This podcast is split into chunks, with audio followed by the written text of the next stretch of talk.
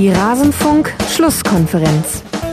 Ich zähle über das Spiel vier, fünf klare äh, Kontersituationen, Überzahlsituationen, die wir einfach sehr ungenau und schlampig ausspielen, so dass wir am Ende ähm, ja, auf gar nicht so viele Großchancen kommen, äh, weil, wir, ja, weil wir es selber ja, verdattelt haben. Und äh, das, ist, das ärgert mich richtig, sehr, sehr unnötig, äh, dass es hier schwer wird. Das, das haben schon die anderen Partien gezeigt, aber dass wir es dann, dann doch gefühlt so fahrlässig äh, aus der Hand geben, ähm, tut, äh, tut weh. Ähm, nichtsdestotrotz ja, werden wir uns jetzt wieder sammeln. Ähm, und wenn dann die Jungs alle wieder zurück sind, werden wir uns wieder vorbereiten. Dankeschön. Alles zum letzten Bundesligaspieltag.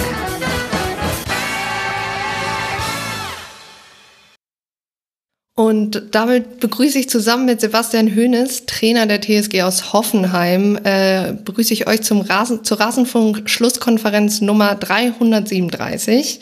Mein Name ist natürlich nicht Max Jakob Ost, sondern Eva Lotta Bohle und ich freue mich sehr, dass ich heute die Besprechung des elften Bundesligaspieltags der Männer moderieren darf. Glücklicherweise hört ihr jetzt keine drei Stunden Monolog von mir, denn wie hier üblich habe ich Unterstützung an meiner Seite. Und passend zum Schwerpunktverein Hoffenheim darf ich deshalb an dieser Stelle als erstes Luis Löser at Regionalkapital auf Twitter begrüßen. Wenn er nicht gerade mit Tom Bayer Spiele des SV Sandhausen kommentiert, arbeitet er fürs Box und Goal und ist Teil von Hoffen News. Hallo Luis. Hallo Eva und vielen Dank für die Einladung. Danke, dass du dabei bist. Und damit das Duo auch zum Trio wird, haben wir als zweiten Gast Noah Platschko at Plachinio auf Twitter dabei. Er ist Sportredakteur bei T-Online und er hat sich mit Wortspielen schon vor der Aufnahme fantastisch in diese Gruppe eingearbeitet und bereut, glaube ich, tatsächlich ein bisschen, im Gegensatz zu mir, äh, dass er sich Stuttgart gegen Bielefeld angeschaut hat. Dennoch, vielen Dank, dass du heute hier bist. Hallo Noah. Ja, moin, ich grüße euch. Ich habe zwei Abstiege hinter mir. Mir ist alles egal. Ja, das ist, das ist die richtige Einstellung. Bevor wir loslegen, möchte ich mich im Namen des Rasenfunks bedanken bei Matthias, Flavius, Soao, Nono, Tomasch, Katze FFM, Marco Benin, Timo Trankel, JPG und Random Legend. Sie alle sind Rasenfunk-SupporterInnen und unterstützen den Rasenfunk finanziell. Der Rasenfunk ist Werbesponsoren und Paywall-frei und finanziert sich durch die freiwillige Unterstützung der SupporterInnen. Auch wir drei profitieren davon, da diese finanzielle Unterstützung dafür sorgt, dass der Rasenfunk seinen GästInnen und ModeratorInnen ein Honorar zahlen kann. Vielen Dank dafür. Mehr Informationen findet ihr auch unter rasenfunk slash supportersclub und ihr könnt auch gerne mal im Kiosk vorbeischauen. Da gibt es nämlich äh, unter anderem jetzt für die kältere Jahreszeit sehr, sehr schöne Mützen. Dann gibt es noch äh, zwei Ankündigungen. Einmal erscheint am Mittwoch endlich die finale Folge von Elf Leben. Einige der HörerInnen haben ja eventuell auch schon heute Abend das Privileg und können Max äh, daraus erzählen hören. Und ähm, wie von Max letzte Woche schon angekündigt, ist eine Kurzpassfolge zur Lage im Frauenfußball erschienen. Auch sehr empfehlenswert. Da geht es sowohl um die Liga als auch um den Pokal. Wir wollen jetzt aber auf den Fußball schauen und da wollen wir einmal die Tabelle von unten nach oben hochgehen und auf dem 18. Platz steht da unverändert die Spielvereinigung aus Fürth. In einem Spiel, in dem sich lange nichts an der Toranzeige endete, erzielte die Eintracht aus Frankfurt durch den eingewechselten Sebastian Rode in der 75. Minute das 1-0. Anschließend versuchte die Spielvereinigung zumindest einen Punkt zu Hause zu behalten. Und nachdem Cedric Itten in der zweiten Minute der Nachspielzeit den Ausgleich nach einer Ecke erzielte, schien das geschafft. Doch nur zwei Minuten später stand Raphael Bourré zu frei am langen Pfosten und konnte zum 2 zu 1 für die Eintracht einschieben. Luis, bitterer kann man ein Spiel eigentlich nicht verlieren, oder? Ja, das war sehr hart für Kräuter Fürth. Ich habe auch das Gefühl, das könnte so ein Spiel sein, was sie endgültig bricht. Die haben ja bisher eine harte Saison hinter sich, einen einzigen Punkt bisher geholt und jetzt gegen Frankfurt eigentlich komplett äh, in, äh, vor allem in der ersten Hälfte überlegen gewesen und das als Aufsteiger, der mit zwölf Ausfällen zu kämpfen hatte. Die Innenverteidigung bestand aus zwei mit gelernten Mittelfeldspielern und trotzdem hat die Eintracht eigentlich nichts auf die Reihe bekommen, zumindest in der ersten Hälfte. In der zweiten Hälfte wurde es dann ein bisschen besser, auch durch die Reinnahme von Rode. Aber das war ein sehr hartes Spiel für Fürth, die sich dann durch für ihren großen Aufwand, den sie da gefahren haben, nicht wirklich belohnt haben. Nach Expected Goals hätten sie eigentlich zwei Tore machen müssen. Ich fand, dass Itten auch äh, zum Teil sehr unglücklich wirkte, hat dann ja zumindest das 1 zu 1 gemacht, wo er sträflich frei stand. Da war ein Dicker, glaube ich, der da überhaupt nicht aufgepasst hat und Itten muss dann nur noch mit der Brust quasi den Ball ins Tornetz befördern. Hat auch vorher zwei Luftlöcher aus sehr guten Positionen geschlagen. Also da für ihn dann trotz des Tors zum Teil ein unglückliches Spiel. Insgesamt fand ich vor allem das Pressing von Fürth ähm, schon sehr gut, haben damit die Eintracht immer, immer wieder zu Fehlpässen gezwungen. Äh, die Eintracht hat auch nur 69,7 Prozent angekommene Pässe, in der gegnerischen Hälfte sogar nur 56 Prozent, also eher eine Passquote, die man jetzt von Fürth erwartet hätte. Ähm, und ja, also insgesamt von Fürth eigentlich, zumindest wenn man sie jetzt vor allem mit den vorherigen Auftritten vergleicht, ein gutes Spiel. Und man muss es halt immer im Kontext sehen. Max hat ja auch schon erwähnt, er versucht bei Fürth immer erstmal eine positive Sache zu sagen. Ich finde bei Fürth, du, es ist halt einfach so, dass sie ein Team sind, was nicht für die erste Liga gemacht ist. Da sind wenige Spieler, die auf Erstliganiveau sind. Ich finde Leveling sticht da noch am meisten heraus, der sehr engagiert war, sowohl offensiv als auch defensiv viel mitgearbeitet hat.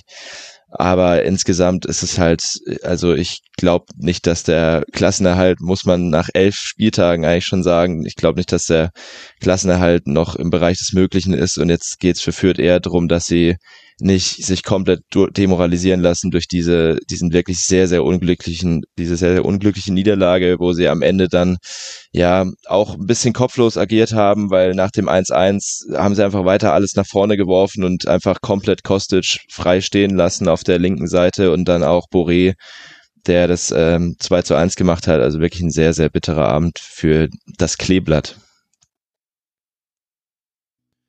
Ja, also ich ähm, kann da, sage ich mal, zu, zu vierter Seite wenig hinzufügen. Äh, Louis hat es angesprochen. Ähm, die sind ja äh, schon, glaube ich, letzte Woche in Freiburg Corona gebeutelt gewesen. Äh, nicht nur Corona gebeutelt, auch einige Verletzte. Und ähm, bei Fürth ähm, redet man ja immer von einer Mannschaft, die wirklich in keinster Art und Weise vergangene Saison geplant hat, im Jahr darauf Bundesliga zu spielen. Wenn Holstein Kiel sich ein bisschen schlauer angestellt hätte, dann würden die jetzt auch wahrscheinlich äh, erstklassig sein. Und ähm, ja, unabhängig von dem wirklich guten und, und couragierten Auftritt von, von Fürth, ich glaube, es waren am Ende 20 Torschüsse, muss man trotzdem auch festhalten, dass Fürth am Ende dort steht, wo sie stehen und dass sie so wenig Spiele äh, gewinnen, liegt eben auch an der eine Abschlussqualität und ich habe auch noch mal in den Statistiken gekramt, also von den 20 Schüssen, die sie in Summe hatten, kamen am Ende auch nur zwei äh, aufs Tor. Ja, also es, der Abschluss ist dann auch eine Qualität und äh, wenn du nicht in der Lage bist, den Ball aufs Tor zu kriegen, dann geht der leider nicht rein. Klingt jetzt ja floskelhaft, ist aber so.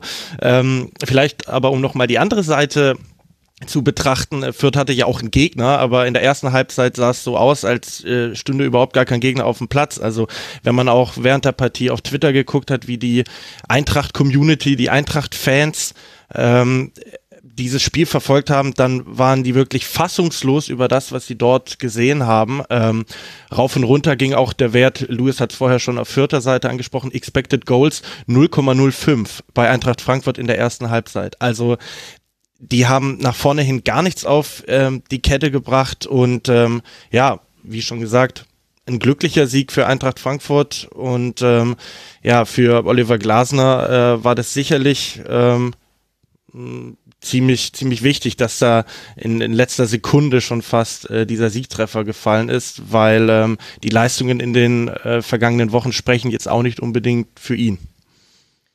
Ich möchte nochmal auf Frankfurt zu sprechen kommen, weil ähm, du hattest Twitter angesprochen, was ich gesehen habe, ähm, dass ein bisschen über die Auswechslung von Touré gesprochen wurde, der ja erst kam und dann Ende dieser zweiten Hälfte direkt wieder ausgewechselt wurde. Und zwar bestand man ja quasi auch darauf, dass das noch vor dem Standard geschieht. Und ich hatte schon das Gefühl, korrigiert mich, wenn ich da falsch liege, dass diese Veränderung auch bei dieser Standardzuordnung durchaus ja zu sehen war, dass man da das Tor überhaupt kassiert.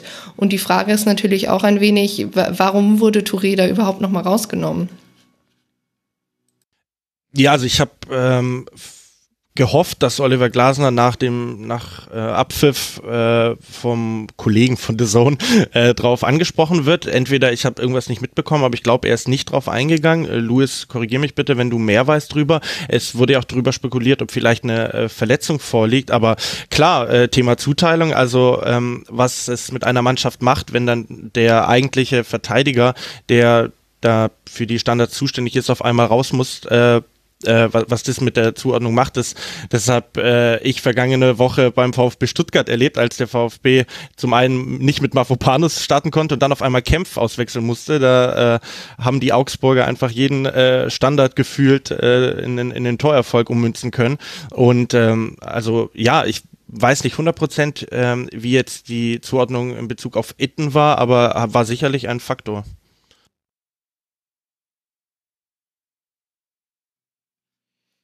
Ja, ich glaube, ähm, viel, was dann letzte Woche auch schon zum Thema Eintracht Frankfurt äh, gesagt wurde, auch in Bezug, dass Glasner meinte, ja, irgendwie diese, diese ganze Spielweise mit vielen langen Bällen vorne rein, ähm, die, die sitzt halt im Prinzip irgendwie noch ein bisschen in der Mannschaft.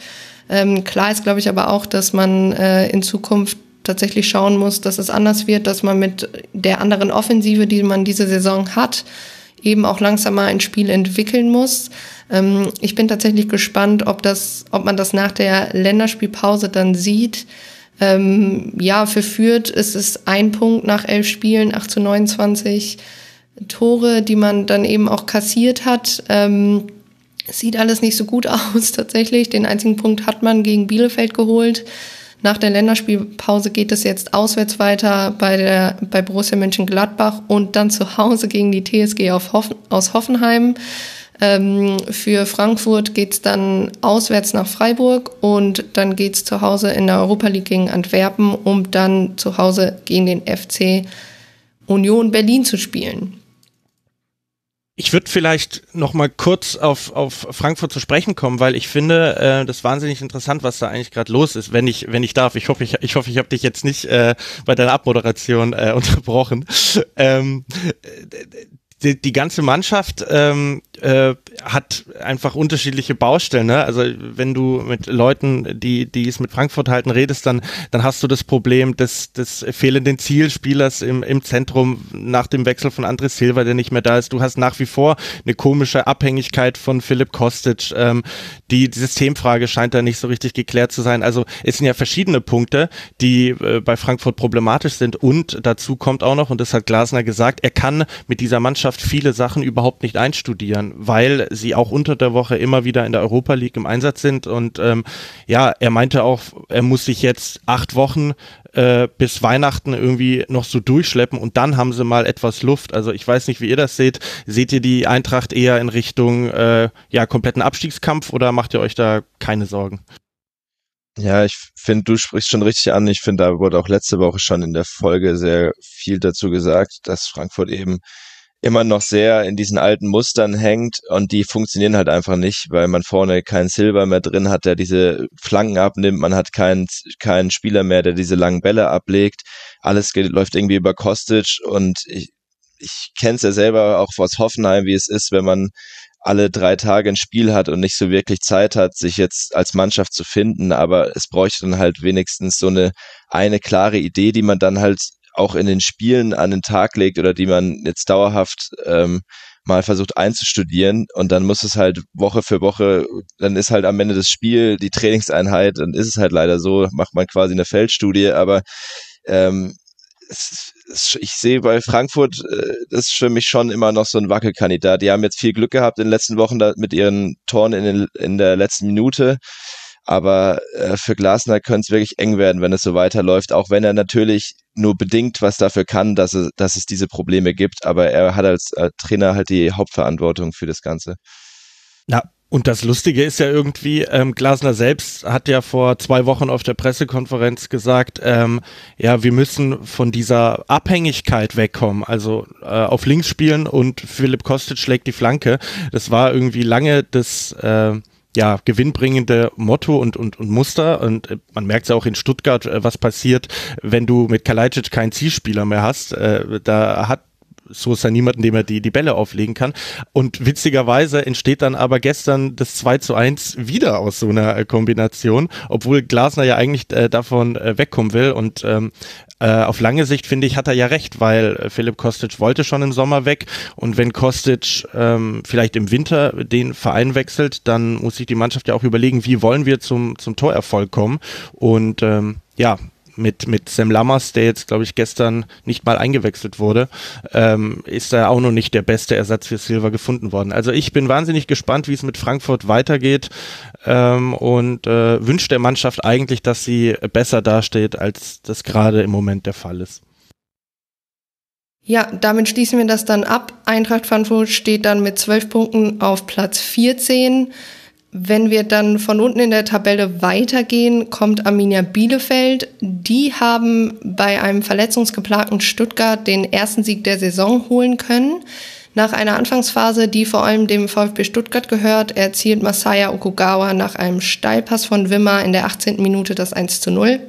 Zum Ende der ersten Hälfte wird Stuttgart nochmal aktiver, kann den Ausgleich aber nicht erzielen. Die zweite Hälfte rückt dann vor allem die schlechte Chancenverwertung der Bielefelder in den Vordergrund.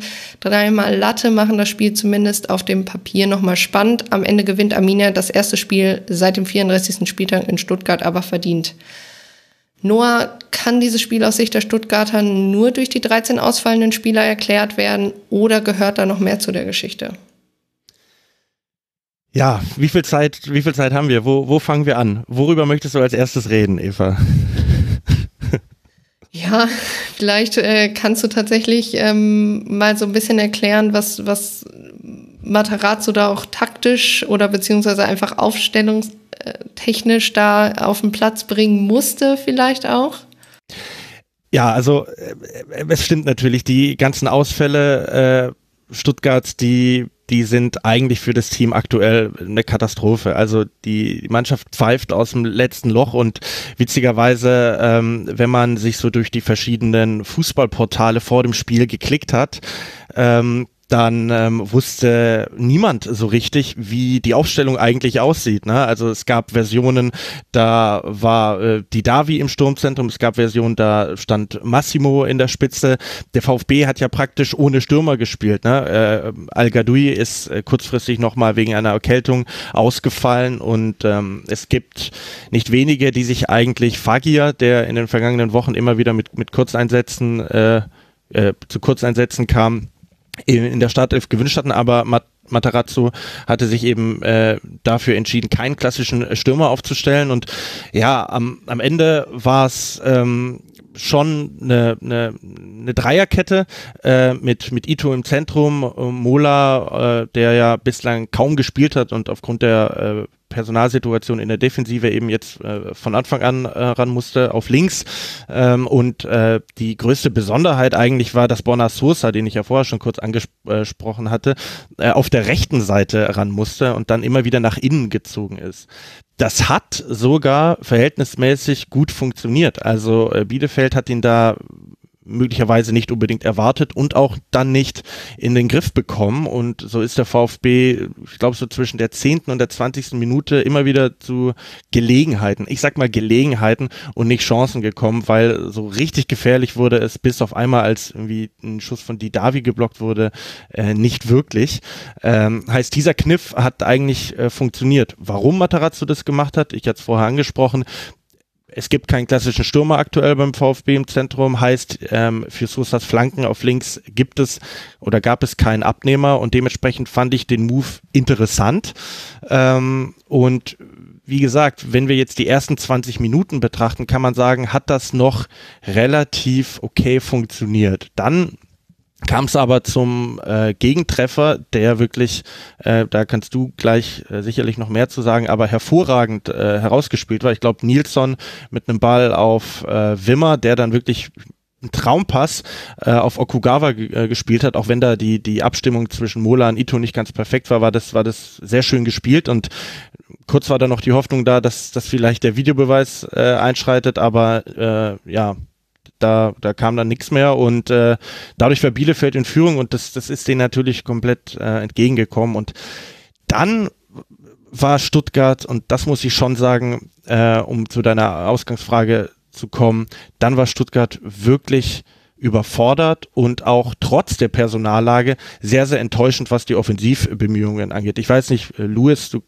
kannst gerne auch noch sagen, wie, wie du es vielleicht gesehen hast, aber selbst wenn äh, eine Mannschaft so gebeutelt ist, äh, es war Arminia Bielefeld bei allem Respekt, aber die haben zuletzt eben am Ende der vergangenen Saison gewonnen. Ähm, gegen so einen Gegner, sage ich jetzt mal, musst du als gestandene Bundesligamannschaft doch in der Lage sein, dir ein paar Chancen zu kreieren. Und das war eben überhaupt nicht der Fall. Es gab in der zweiten Halbzeit so eine Halbchance von Massimo, es gab einen Schuss von Sosa ähm, über die Latte. Das war's. Und ähm, ja, Bielefeld hätte 3-4-0 gewinnen können. Also die haben ja äh, mehrfach äh, Aluminium getroffen. Ich glaube, einmal Pfosten, zweimal Latte. Aus Stuttgarter Sicht ein mehr als enttäuschender Auftritt, der wirklich äh, Grund zur Sorge lässt.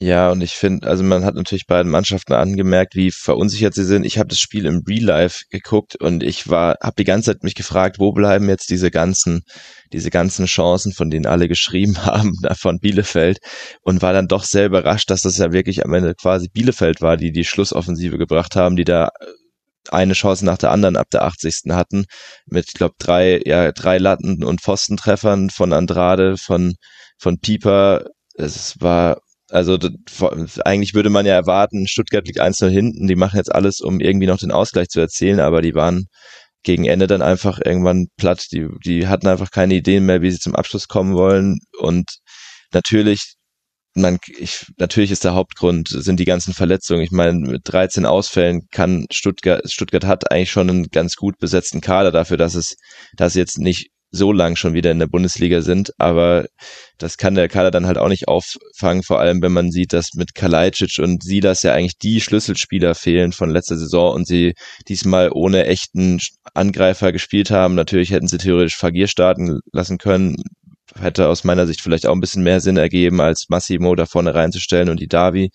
Aber hinterher ist man natürlich auch immer schlauer. Ich meine, Materazzo hat halt äh, muss halt gucken, wie er mit den Spielern, die er zur Verfügung hat, irgendwie noch eine Elfte auf den Platz schickt.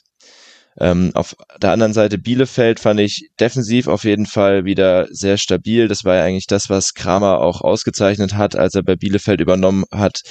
Offensiv diesmal einfach eigentlich hat ja die Saison bisher auch öfters an der Chancen, an der Kreation gehapert. Dieses Spiel war es auch wieder so, dass man sieben Schüsse aus der Distanz abgegeben hat, aber man hatte eben auch diese Monster-Chancen, zum Teil natürlich auch nach Standards, aber auch manche ganz gut rausgespielt. Ich fand Okugawa hat wirklich ein sehr gutes Spiel gemacht, haben da auch dann ab und an einfach ausgenutzt, dass Stuttgart extrem schlecht gestaffelt war zum Teil. Also beim Gegentor ist es dann äh, auch Mola, der da den Fehler macht. Wie gesagt, wenig Spielpraxis, die Kette komplett neu zusammengewürfelt, aber ja, die Staffelung passt da einfach nicht und das hat Bielefeld gut genutzt. Ich denke, den wird dieser Sieg jetzt auf jeden Fall wieder ein bisschen äh, wird äh, ein bisschen auch äh, Mut geben, denke ich, wenn man sieht, die Szenen nach dem Abpfiff, da hat sich die Bank fast abgeknutscht, da war schon sehr viel Anspannung drin, auch hinter den Kulissen ist ja äh, denke ich auch nicht alles ruhig geblieben. Ich habe da ein Bild bei ähm, Philipp Köster auf Twitter gesehen, ein Bild aus der Kabine, wo irgendeiner ein Smoothie gegen die Wand gedonnert hat nach dem äh, nach dem Spiel letzte Woche.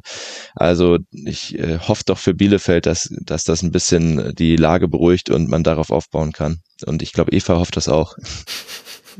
Nee, natürlich gar nicht, na, na klar. Ähm, ich fand es auch tatsächlich aus, aus Bielefelder Sicht interessant. Ähm, so aus, aus Fansicht ist es so, dass man eigentlich gehofft hatte, es gibt nicht nochmal 50.000 Umstellungen, aber ich glaube ehrlich gesagt war auch klar, dass man zum Gegensatz gegen Mainz äh, oder im Spiel gegen Mainz was verändern musste. Und ähm, ja, man hatte eben wieder diese Viererkette hinten, äh, Brunner ist zurückgekehrt, ähm, ja, wieder das Duo Pieper Nilsson, ähm, Daneben Lawson, der sich halt auch äh, stark verbessert hat äh, in dieser Saison nochmal. Und äh, ja, tatsächlich hatte ja auch Sebastian Vassiliades seinen, seinen Startelf-Einsatz, nachdem er letzte Woche dann schon mal ein paar Minuten spielen durfte. Und das war auf jeden Fall, ja, also ich glaube, ich, ich meine, Max sei auch ein sehr großer Fan von ihm. Und ich hoffe tatsächlich, dass man von ihm ein bisschen mehr sieht. Ähm, ich glaube, man sieht tatsächlich, dass dieses die Mannschaft braucht Zeit, aber eben braucht Frank Kramer, muss erstmal gucken, wie er wen zusammen ausstellen kann. Ähm, ich ich finde es immer gut, wenn man auf einen Gegner einstellt, aber ich glaube, man braucht trotzdem so, so eine Grundstartelf und ich meiner Meinung nach ist die Viererkette einfach das und das hat Frank Kramer auch so gesagt. Ähm, damit fühlt sie sich äh, sicherer und das hätte im Spiel gegen Stuttgart auch gut gepasst. Ähm, meiner Meinung nach sollte man das jetzt auch erstmal beibehalten und da jetzt nicht nochmal fünfmal zurück auf Dreier- bzw. Fünferkette zurückwechseln. Ähm, aber ja, im Endeffekt war es, glaube ich, ähm, ich glaube, das Spiel, also dieses Spiel an sich ist auch äh, irgendwie Platz eins der am meisten gelaufenen Kilometer. Also da haben beide Mannschaften sich, glaube ich, relativ wenig getan. Es wurde sehr, sehr viel gelaufen.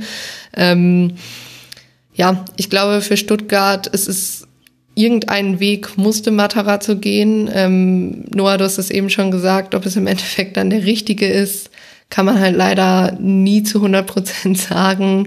Ähm, ich glaube, nach der, nach der Länderspielpause soll Silas gegen, gegen Dortmund auch die ersten Minuten bekommen. Ähm, wie siehst du das? Denkst du, das, das kommt dann vielleicht gerade gegen Dortmund ein bisschen zu früh oder freust du dich einfach, äh, ihn wieder spielen zu sehen? Es ist ganz interessant. Ich meine, das Spiel gegen Dortmund ähm, ist ja eigentlich ein Bonusspiel, weil ganz im Ernst, niemand rechnet damit, dass Stuttgart in Dortmund was holt. Und ähm, vergangenes Jahr, ihr werdet euch wahrscheinlich erinnern, war das das Spiel, das dazu geführt hat, dass Lucien Favre entlassen wurde. Und im Nachhinein ärgert mich dieses Spiel auch ein bisschen. Also für, für die, die es nicht wissen, Stuttgart hat 5 zu 1 gegen ein wirklich desolates Dortmund äh, gewonnen. Und äh, Thomas Hitzelsberger hat äh, getwittert, ich kann gar nicht so viel Konfetti kotzen, äh, wie ich wie ich möchte.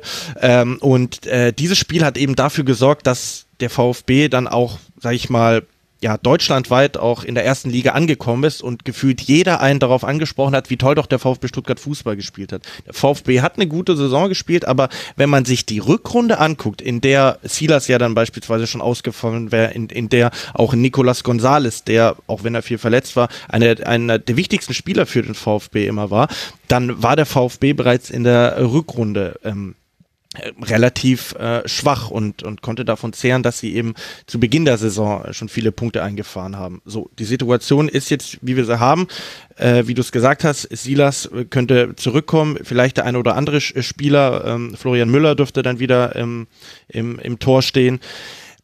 Ich glaube eben, dass das Problem ist, dass jetzt Gegner kommen, ähm, den der VfB auch mit den Spielern, die zurückkommen, nicht unbedingt gewachsen ist. Du hast es nicht geschafft, äh, gegen Union Berlin, gut, die sind aktuell auch gut drauf, aber trotzdem jetzt vielleicht nicht kein Top, Top, Top-Team, gegen Union Berlin, Augsburg oder Bielefeld einen Sieg zu holen. Die Gründe haben wir jetzt versucht ähm, rauszuarbeiten, aber selbst mit den ähm, Spielern, die zurückkommen, stehst du jetzt einfach vor Aufgaben, die, glaube ich, ähm, ja, ein, ein Stück weit diese Mannschaft auch überfordern.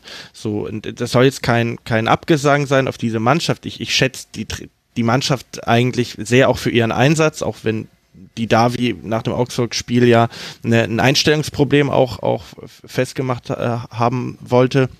Aber ja, ähm, es ist, es ist am Ende des Tages möglicherweise eine, eine Qualitätsfrage und ähm, ich zweifle gerade so ein bisschen daran, ob der VfB ähm, in der Lage ist, mit den Spielern, die er zur Verfügung hat, ähm, dort, ja, sage ich mal, mehr als um maximal Platz 14 mitzuspielen. Misslintat hat es selbst gesagt.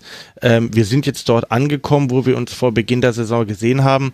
Hm, da habe ich mir auch so gedacht, naja, also ein 1 zu 4 in Augsburg und ein 0 zu 1 zu Hause gegen Bielefeld, das äh, darf dir in dem Ausmaß dann eigentlich auch nicht passieren, aber diese Spiele sind vorbei, du musst jetzt nach vorne schauen. Und ähm, ja, Stand jetzt ähm, bin ich da ein bisschen skeptisch, äh, was äh, auch die Zeit nach der Länderspielpause angeht. Aber Eva, nochmal vielleicht auf dieses Bielefeld-Spiel, äh, zu, äh, um auf dieses Bielefeld-Spiel äh, zu sprechen zu kommen. Man guckt das Spiel natürlich immer so aus seiner Vereinsbrille und ähm, hattest du das Gefühl, dass Bielefeld wirklich Sorge haben muss, ein Gegentor hinzunehmen? Also hattest du Angst vor irgendeinem Stuttgarter Angriff? Ich finde tatsächlich ähm, die Anfangsphase, ähm, da war die Abwehr, wie ich fand, noch nicht wahnsinnig gut äh, organisiert und wie du das schon angesprochen hattest, als äh, Sosa dann immer wieder ins Mittelfeld reingerückt ist. Also ich sag mal so, bis zum 16er hatte ich tatsächlich Angst, aber es fehlte halt, und das hattest du ja auch schon angesprochen, dieser klare Zielspieler. Ähm, ich glaube, Massimo, es könnte auch sein, dass das, dass Materazzo ihn so ein bisschen da reingeworfen hat, weil er eben, ja, diese äh, Motivation hat, ähm, tatsächlich gegen seinen Ex-Verein zu, zu treffen. Ähm, aber ich glaube, im Endeffekt ist er halt einfach nicht der geborene Mittelstürmer in dem Sinne und ähm, ja, dann auch mit die Davi dahinter. Also ich hatte mir irgendwann aufgeschrieben, es wurde halt gefährlich, wenn die Davi, Sosa und Massimo irgendwie ja zu, gut zusammengearbeitet haben. Aber so die, es fehlte halt, und das kenne ich aus Bielefelder Sicht, ähm, so diese letzte Präzision. Und ich sag mal so, es ist für Arminia immer ein relativ gutes Spiel, wenn man mehr über diese Abwehrreihe spricht als über Stefan Ortega. Das heißt nämlich, es gab nicht so wahnsinnig viele Situationen, wo der, er sich tatsächlich ähm, auszeichnen musste als, als Torhüter.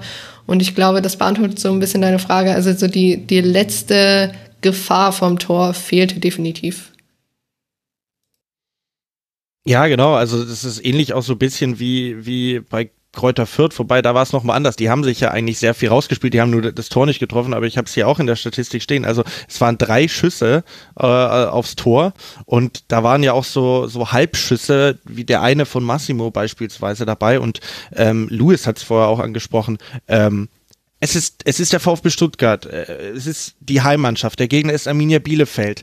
Kein Sieg, kein Sieg in der aktuellen Bundesliga-Saison. Und du spielst zu Hause und die Fans sind wieder im Stadion. Und du machst einen Doppelwechsel in der, ich glaube, 60. Minute war es. Das fand ich auch ganz gut, dass Matarazzo da reagiert hat, hat Klimowitz und eben Fakir dann gebracht. Aber es hat nichts verändert. Also zumindest nicht in Bezug auf äh, was, was Durchschlagskraft im Angriff angeht, was Chancen kreieren, Chancen herausspielen angeht. Also die Mannschaft war verunsichert, die Mannschaft hatte keinen konkreten Plan, wie sie denn zum Abschluss kommen sollte.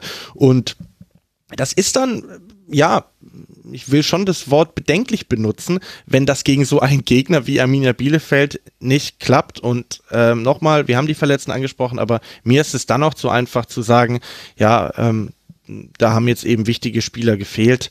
Ähm, meine Erwartungshaltung, vielleicht ist die dann auch etwas überzogen, aber die ist, dass du gegen Arminia Bielefeld ein paar Chancen die herausspielst und eigentlich auch eindeutig ähm, zumindest einen Punkt holst, um diesen Gegner auf Abstand zu halten, weil ich glaube, Bielefeld hat jetzt neun Punkte, Stuttgart zehn, dazu die Niederlage in Augsburg. Also ähm, jetzt gehst du mit diesem Gefühl in die Länderspielpause. Ähm, weiß nicht, also klar, ein, Gegentreffer kann immer passieren, aber ich, ich bin, ihr merkt es ja auch gerade, äh, bevor ich jetzt zu emotional werde, äh, höre ich auf. Ja, für den VfB Stuttgart, wie von dir schon angesprochen, Noah, geht es jetzt nach der Länderspielpause zu Borussia Dortmund und dann ähm, folgt das Heimspiel gegen Mainz 05. Man hat zehn Punkte, zwei Siege, vier Unentschieden, fünf Niederlagen. Wird wahrscheinlich tatsächlich noch ähm, ja eine etwas härtere Strecke bis Weihnachten und bis man vielleicht auch diese verletzten Misere ein wenig ausgeglichen hat. Für Bielefeld geht's dann zu Hause gegen den VfL Wolfsburg weiter und dann auswärts bei Bayern München. Äh, man hat acht Punkte, ähm, eben ein Punkt vom Relegationsplatz entfernt, aber man hat, ähm, und das kann man, glaube ich, relativ klar sagen, jetzt mit diesem Sieg definitiv ein wenig den Anschluss gewonnen. Und wenn wir über Anschluss gewonnen sprechen, dann reden wir über den FCA. Der hat gegen Wolfsburg gespielt und der VfL Wolfsburg hat auch das dritte Pflichtspiel unter Florian Kofeld gewinnen können nach dem frühen 1 zu 0 durch einen Kopfballtreffer von Lukas Metscher in der 14. Minute. Danach tut sich Augsburg äh, gerade in der ersten Halbzeit etwas schwierig, äh, etwas schwer und tut relativ wenig für einen Punktgewinn, setzt Wolfsburg dann aber in der zweiten Hälfte ein wenig mehr unter Druck. André Hahn erzielt aus einer Abseitsposition den vermeintlichen Ausgleich. Danach fehlt Augsburg die letzte Präzision und vielleicht auch die letzte Schlussoffensive. Luis, hätte Augsburg sich trotzdem einen Punkt verdient gehabt? Ja, ähm, Oliver Seidler, der Kommentator von Sky, meinte, Frankfurt, äh, Frankfurt, Augsburg müsste sich mittlerweile mal belohnen.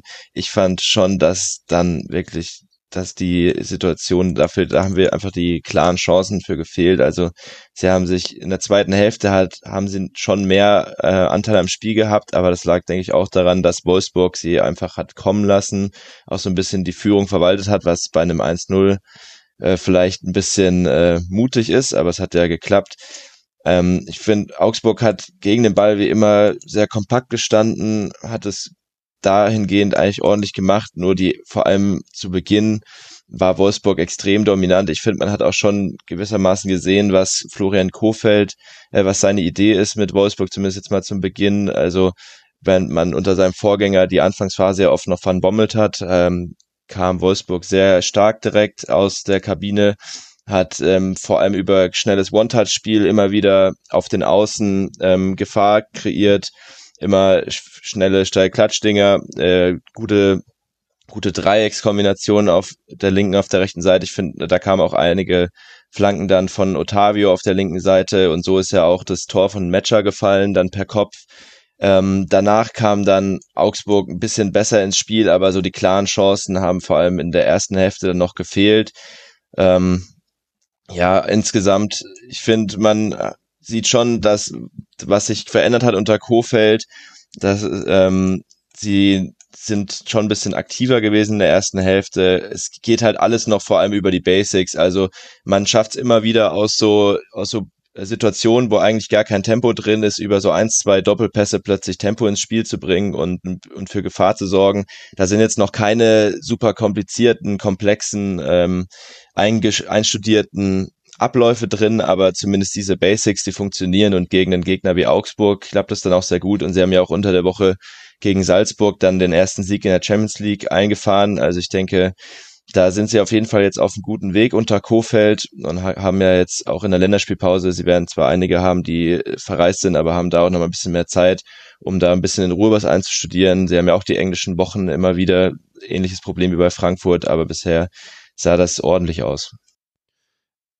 Ja, also ich glaube, wenn man auf dieses Spiel blickt, dann musst du es wirklich äh, zweiteilen und ich glaube, man kann es wirklich in der, in der Halbzeit ähm, vielleicht so cutten. Ne? Also Wolfsburg in der ersten Halbzeit ähm, mit den von Louis angesprochenen Basics sehr kombinationssicher und ähm, das sah schon gut aus. Also nicht nur das Tor war ja über, über einen Doppelpass und Otavio dann schön herausgespielt. Es gab dann später nochmal eine ähm, Gelegenheit von Otavio, der, das war eine, eine Traumkombination, wo er dann den Ball knapp links neben dem Pfosten setzt und, und da hast du eben schon ähm, ja, gesehen, dass da die äh, sogenannten Mechanismen ineinander greifen. Das klingt abgedroschen, aber also diese Mannschaft ist intakt. Ne? Wir kennen jetzt auch nicht die Hintergründe, was da los war ähm, unter Marc von Bommel, warum die Mannschaft nicht so funktioniert hat äh, wie zu Beginn der Saison. Ne? Da, da hat Wolfsburg ja auch einen äh, herausragenden Saisonstart eigentlich gehabt, aber irgendwann kam da so ähm, der Bruch rein. Und ähm, apropos Bruch, ähm, das hat Kofeld auch angesprochen die zweite Halbzeit äh, war dann mehr oder weniger nix. Also warum die Mannschaft äh, dann in so eine Passivität verfällt und einer auch nicht unbedingt äh, von vor Selbstbewusstsein strotzenden Augsburger Mannschaft dann so das, das äh, Heft des Handels äh, übergibt, ähm, das hat mich gewundert. Ähm, was die Chancen angeht, ähm, ja, Augsburg hat sich nicht sonderlich viel herausgespielt, aber das Ding von Zikiri beispielsweise, ich glaube, es war kurz nach der Pause, es war eine Riesenchance ähm, und ähm, ich würde schon sagen, dass sich Augsburg ähm, auch durch dann diese, diese Nummer, äh, in der Hahn im Abseits stand, ähm, einen Punkt verdient gehabt hätte, auch wenn die Augsburger jetzt in Summe, ähm, ja, sage ich mal, jetzt auch nicht Castells äh, dutzende Male geprüft haben. Ja, also ich denke aus Wolfsburger Perspektive kann man sagen, ähm, es war ein Arbeitssieg, ein, ein, ein, ein verdienter Erfolg, aber wenn es dumm gelaufen wäre, hättest du da unnötig gegen einen Abstiegskandidaten äh, Punkte hergeschenkt. Und ähm, was ich vielleicht auch noch erwähnen würde, ist, dass äh, ja Weghorst ähm, vorne drin war und ähm, Kofeld ja auch ganz eindeutig gesagt hat, äh, es gibt nicht die Frage Wekast oder ein Mecha, sondern äh, wir können äh, mit beiden spielen. Ne? Und deswegen hat Mecha auch die, die Zehnerposition bekleidet, hat auch Wege zurückgemacht, ähm, war mit einer der besten Spieler und äh, ja, äh, fährt dementsprechend auch aufgrund seiner starken Form verdient zur Nationalmannschaft. Äh, weit wegfahren muss er aber nicht, weil das Spiel gegen Liechtenstein am Mittwoch ist ja, wie wir alle wissen, in Wolfsburg. Ja, und wenn du auf Matcher zu sprechen kommst, ich fand seine Rolle auch ziemlich interessant, weil er sich auch im Aufbau wirklich immer mal wieder ein bisschen weiter ins Zentrum hat fallen lassen. Gerhard ist dann auch ein bisschen, hat dann fast schon mit ihm teilweise die Position getauscht, war da sehr aktiv. Also man sieht da echt äh, auch, wie das äh, ziemlich gut eingebunden ist jetzt ins Spiel. Und dann, äh, und von dem kann man, glaube ich, noch sich viele hoffen. Bin mal gespannt, was er jetzt bei der Nationalmannschaft so leistet, aber äh, es macht auf jeden Fall Spaß, ihm zuzusehen.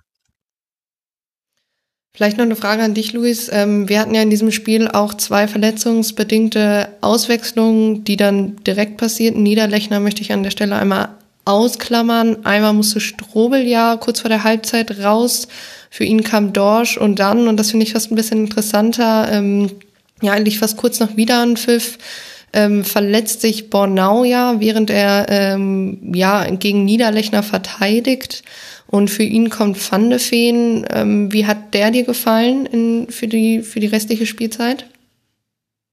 Ja, das fand ich auch, äh, war vielleicht auch so ein bisschen Grund für die leichte Verunsicherung bei Wolfsburg. Die Lacroix war ja auch rot gesperrt, der meiner Meinung nach einer der besten Innenverteidiger der Liga ist, zumindest in äh, Zusammenspiel mit Brooks. Also das war ja eigentlich so das Prunkstück der Wolfsburger, also die Innenverteidigung.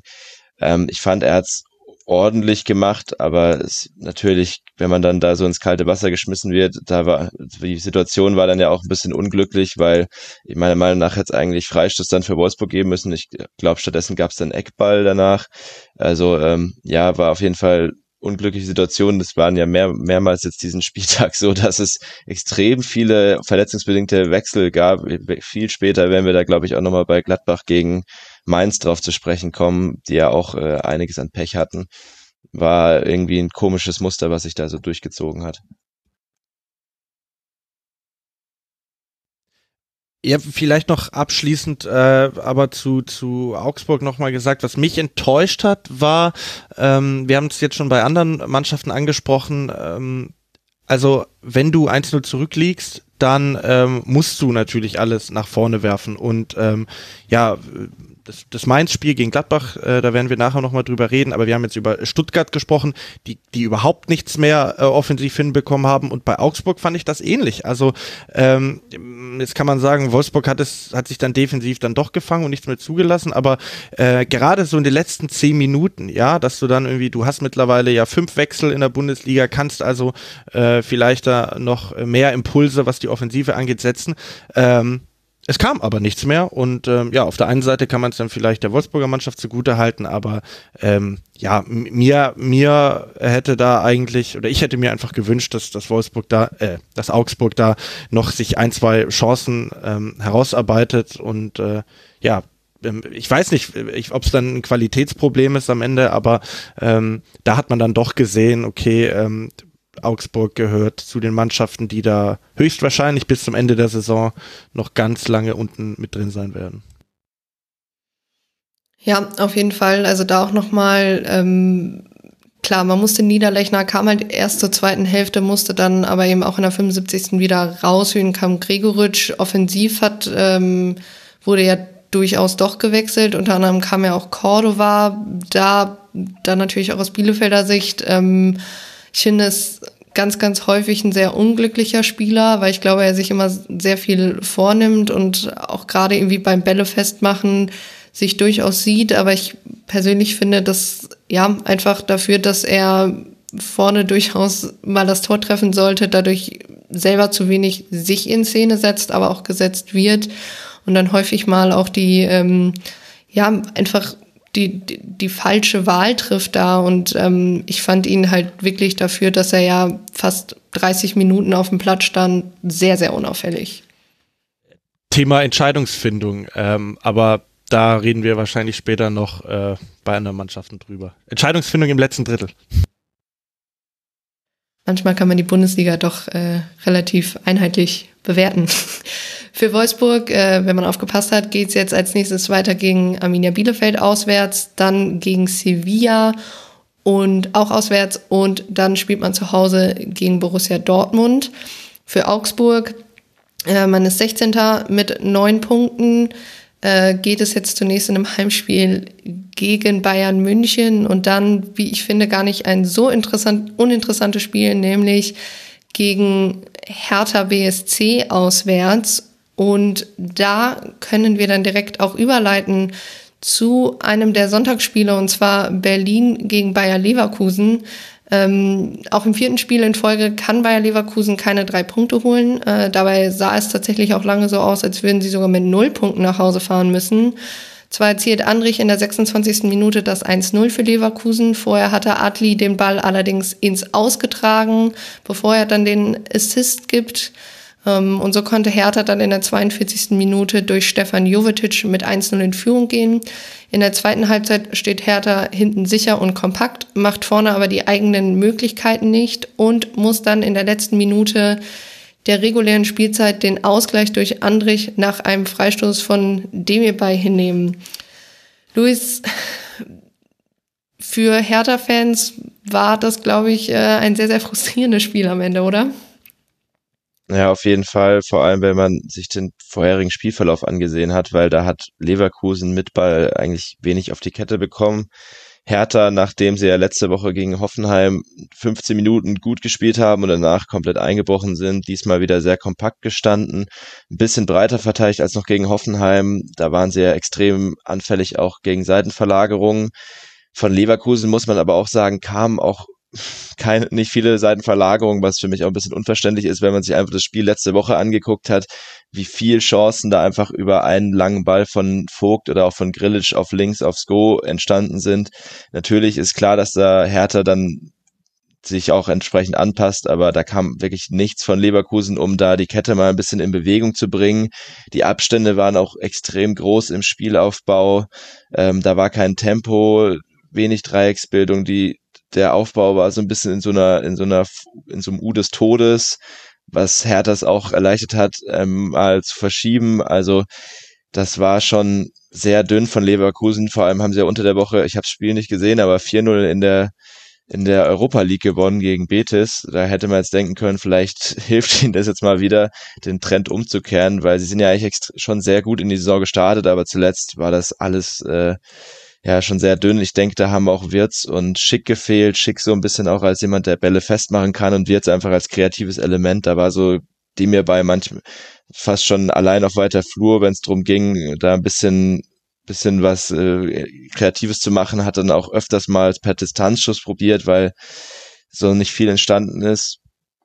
Ja, bei Hertha muss man sagen, sie haben es gut verteidigt. Nach vorne haben sie die Konter zum Teil sehr schlecht ausgespielt. Ich erinnere mich da eine an so zwei Situationen, einmal Jovetic und einmal Darida, die eigentlich Anspielstationen haben, vor allem Darida, der dann einfach aus 20 Metern abzieht, obwohl rechts und links jeweils ein Mitspieler gestanden wäre. Sie, was man ihnen zugutehalten muss, ist zumindest, dass sie dadurch nie Konter zugelassen haben, weil sie ihre Situation immer zum Abschluss gebracht haben. Aber ja, da hat manchmal echt die Übersicht gefehlt. Da waren auch so ein bisschen Serda und Jovetic, die dann immer irgendwie mit ihrer individuellen Klasse da was äh, äh, kreieren sollten. Bester Spieler bei Hertha war aus meiner Sicht noch äh, Mittelstädt mit drei Torschussvorlagen. Hat er auch ähm, per Kopfball dann das Tor von Jovetic vorgelegt, was er wirklich überragend machte aus der Drehung, den Schuss äh, quasi unter die Latte gehämmert. Und dann dieses 1-1 zu kassieren, ist natürlich extrem bitter, vor allem dann nach dem Standard, was auch Bände spricht, weil aus dem Spiel einfach bei Leverkusen nicht viel ging.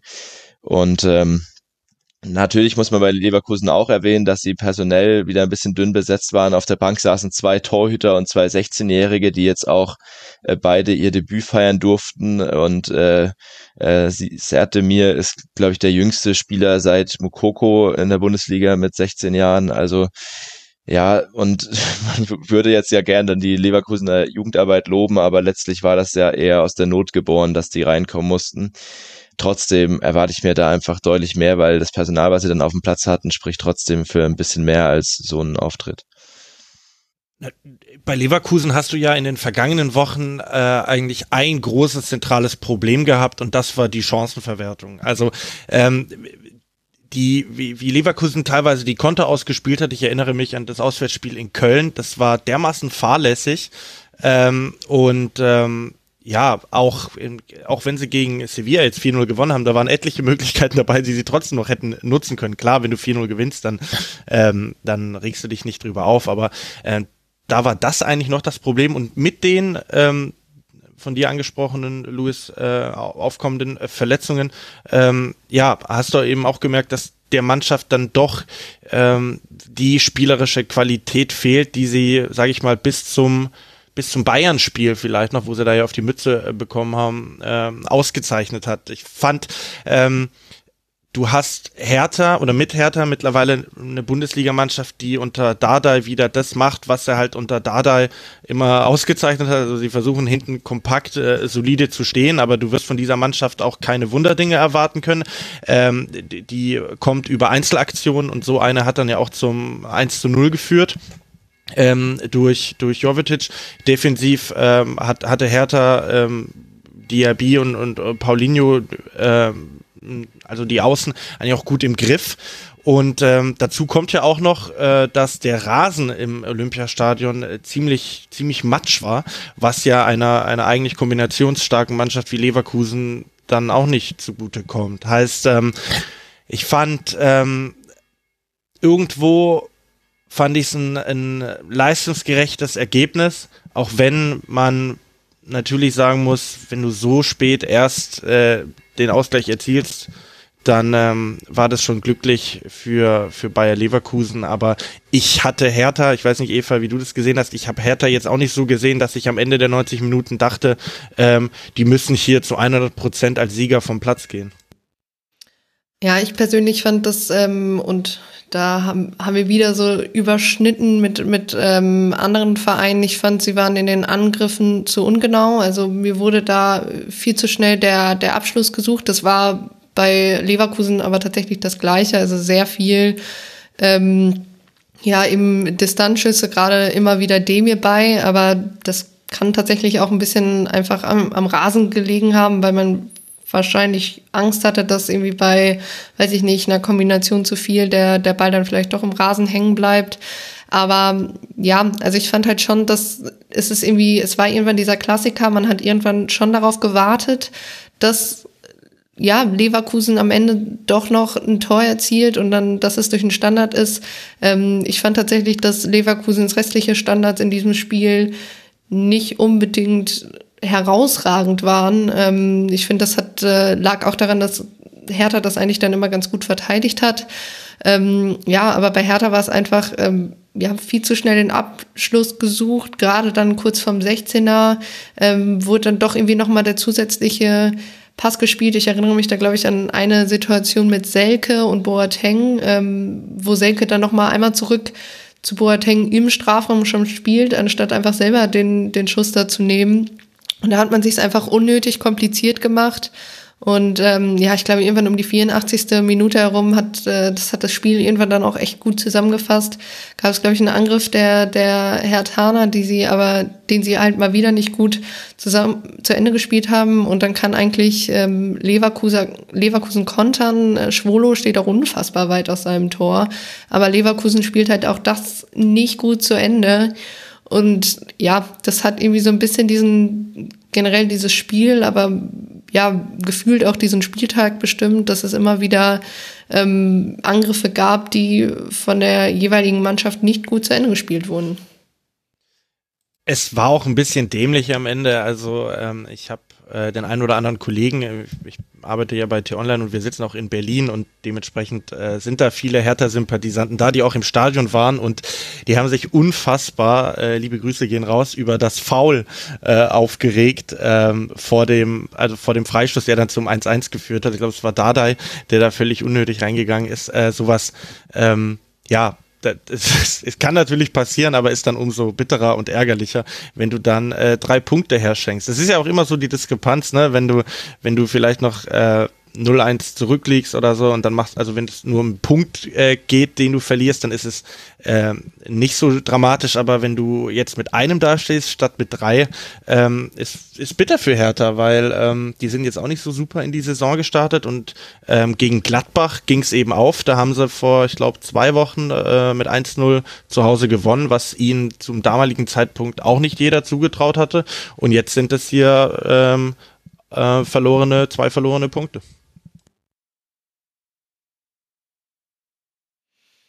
Ja, und ähm, für die Hertha geht es jetzt als nächstes im Stadtderby auswärts gegen Union Berlin. Äh, danach spielen sie zu Hause gegen Augsburg. Ähm, man ist 13. mit 13 Punkten, ein Punkt mehr als Eintracht Frankfurt und punktgleich mit dem VfL Bochum. Äh, gegen das Bochum spielt Leverkusen als nächstes zu Hause. Dann geht's gegen Celtic Glasgow und dann auswärts bei Raba Leipzig.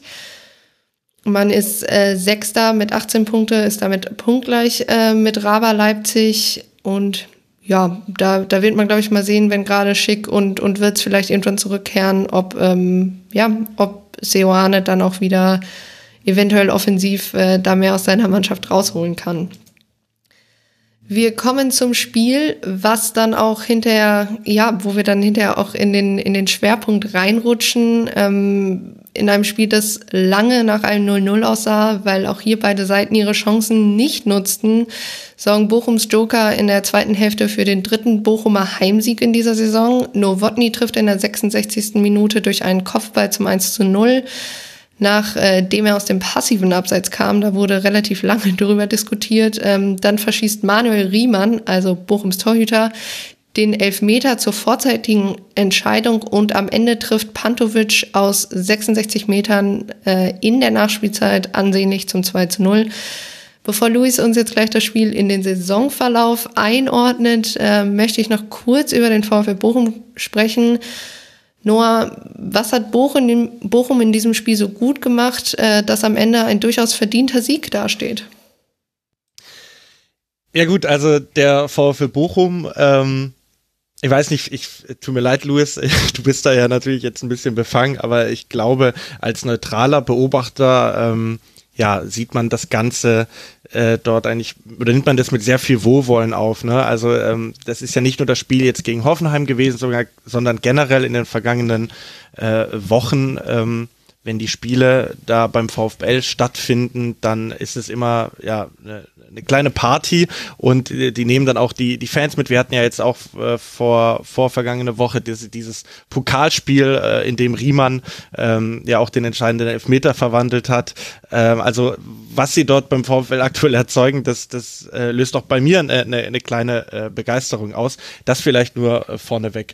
Ja, ansonsten ich äh, habe das Spiel jetzt nicht in äh, voller Länge gesehen, aber ähm, ähm, kann Louis nachher äh, entweder bestätigen oder mir widersprechen. Aber ähm, was Bochum einfach sehr gut macht, ist, dass sie ähm, ja, defensiv gut, gut stehen und dort nichts zulassen. Klar, sie sind ein Aufsteiger, sie verlassen sich auch so ein bisschen darauf, dass sie, dass sie kontern können und gehen jetzt nicht das allergrößte Risiko und müssen sich dann vielleicht auch darauf äh, verlassen, dass der gegnerische Angriff jetzt nicht mit der allergrößten Wucht kommt und sie dann überrollt. Aber so wie ich das gesehen habe, ähm, tat sich die Hoffenheimer Offensive eben da furchtbar schwer. Es gab eine äh, in meinen Augen sehr schöne Kombination nach einem Ballgewinn von Grilic, äh, war es, glaube ich, ähm, wo, wo Bebu zum Abschluss kommt und den Ball äh, knapp übers, über die Latte setzt. Das war's dann aber schon mehr oder weniger. Heißt, Bochum hat es enorm gut geschafft, den Gegner vom eigenen äh, Tor wegzuhalten und ja, mit, mit laufender Spieldauer haben sie eben dann auch, äh, sind sie selbst dann eben zu, zu guten Chancen gekommen ich meine, sie waren so in der Grundordnung erstmal in einem 4-1-4-1 aufgestellt, aber das war auf dem Platz dann eigentlich ein 4-3-3, nur mit, mit Polter als zentralen Stürmer vorne drin. dann die beiden äh, Außen, Asano und, und Blum. Später kam dann auch noch Holtmann, also die haben da schon Geschwindigkeit äh, auf den Außenpositionen und ich fand, das haben, haben sie ganz gut ausgespielt. Das Gegentor, ähm, vermutlich, wenn man es mit Hoffenheim hält, würde man sagen, äh, bitter gelaufen, weil ja, ich verstehe die Regelauslegung, dass der Spieler da dann nicht aktiv eingreift, aber ähm, ja, äh, es sah halt trotzdem sehr stark nach Abseits aus und das hat Bochum dann natürlich umso mehr in die Karten gespielt. Und ähm, ja, ich weiß nicht, ob wir nachher noch mal ausführlich über diesen Elfmeter äh, sprechen wollen, aber das war dann irgendwie auch eine eine, eine verschenkte Aktion, klar. Äh, Grilic äh, geht da im Strafraum ziemlich albern hin und dann gibt's auch den Elfmeter, aber dass das Bochum den dann so verschenkt und den von den Fans geforderten Torhüter schießen lässt, ist dann auch nochmal so eine Besonderheit, die auch zu diesem verrückten Spiel passt. Ja, und dann ja, äh, hat Hoffenheim da in den letzten Minuten auch nicht mehr viel kreieren können und das Tor, was dann gefallen ist, da möchte ich jetzt mal gern Louis hören. Louis, wie hast du das 2 zu 0 von Pan Pantovic erlebt?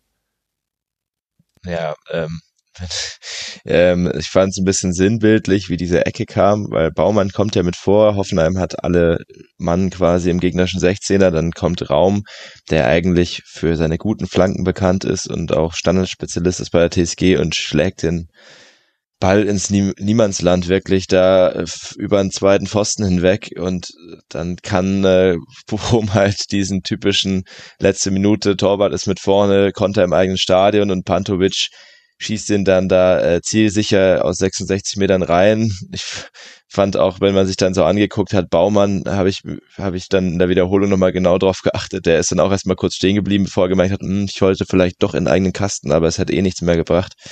Also das war für mich so ein bisschen Sahnehäubchen auf dieses Spiel, was Bochum komplett verdient gewinnt und was sie auch schon früher hätten zumachen müssen. Gar nicht und nicht nur der Elfmeter von Riemann, wo ich muss echt nochmal sagen, also ich habe noch nie so eine dumme Szene gesehen, die zu einem Elfmeter führt, weil es war ja so, dass ähm, Pant ich glaube, es war Pantovic im Zweikampf mit Grilic und fällt hin und fordert Elfmeter und Schiedsrichter sagt, nee, lass weiterlaufen, weil es war halt auch nichts und Grilic dann, statt weiter zu spielen, wenn der Ball noch im Spiel ist, äh, schubst er seinen Gegenspieler um und sorgt damit für einen Elfmeter.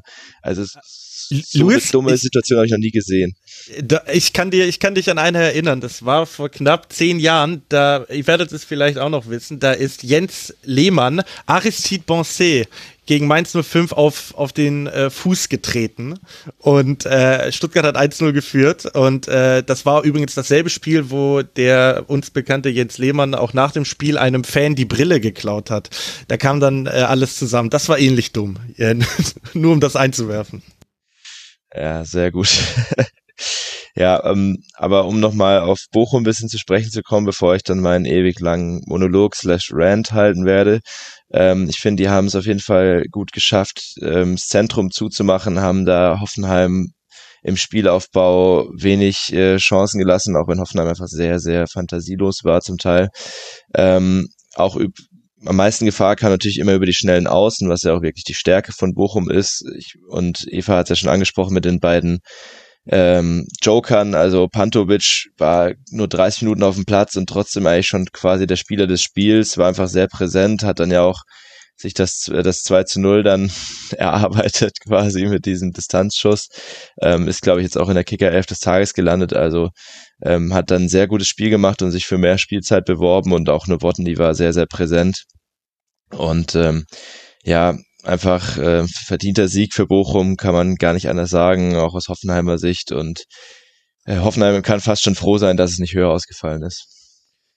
Bevor wir weiter äh, zu Hoffenheim gehen, ähm, möchte ich tatsächlich doch noch mal einmal auf diesen Elfmeter zu sprechen kommen. Äh, und zwar nicht, wie er entsteht, sondern wie er im Endeffekt ja nicht zum Torerfolg führt. Ähm, denn auch Thomas Reis, also Bochums Trainer, sagt nach im Nachhinein, ähm, ist seine Schuld, dass er da auch nicht eingreift. Und ich muss ehrlich gesagt sagen, dass ich das ähm, grob fahrlässig finde, weil Eduard Löwen will ja eigentlich schießen und damit ähm, ja tritt eigentlich ein Spieler an, der sich damit so ein bisschen aus seiner persönlichen Krise, könnte man glaube ich sagen, äh, schießen will. Er, er hat ja unter anderem auch den, ja, den Vorzug in diesem Spiel bekommen, weil Reis gesagt hat, okay, ich, ich gebe dir die, ne, ich, ich gebe dir den Startelf-Einsatz, aber ich will dann auch was von dir sehen. Und ich finde, Löwen hat das äh, über weite Strecken nicht schlecht gemacht. Äh, fällt natürlich nicht so auf wie die, wie die schnellen Außen, die ihr jetzt auch immer wieder angesprochen habt. Ähm, aber er will eigentlich schießen und Riemann nimmt ihm eben den Ball weg. Ich glaube, Löwen kann dann da auch als, als Leihspieler relativ wenig machen. Und äh, ja, das resultiert ja, wie ich denke, so ein bisschen aus dieser ganzen Pokalgeschichte, wo er eben den entscheidenden Elfmeter verwandelt. Aber ehrlich gesagt finde ich das für, einen, für ein normales Ligaspiel schon eine, schon eine Nummer, vor allem weil er sich, also sein Hauptjob ist es ja, sich als, als Torwart im eigenen Kasten auszuzeichnen. Und das hat er auch durchaus in der Partie gemacht. Ähm, ja, meiner Meinung nach ist das einfach grob fahrlässig und ehrlich gesagt kann er sich da auch ein bisschen bei Hoffenheim bedanken, dass ähm, sie das hinterher nicht noch büßen müssen ähm, durch, durch einen Ausgleich, weil er da eben eigentlich in der, in der 73. rum ähm, eben den, die Vorentscheidung für Bochum liegen lässt oder drüber schießt oder je nachdem.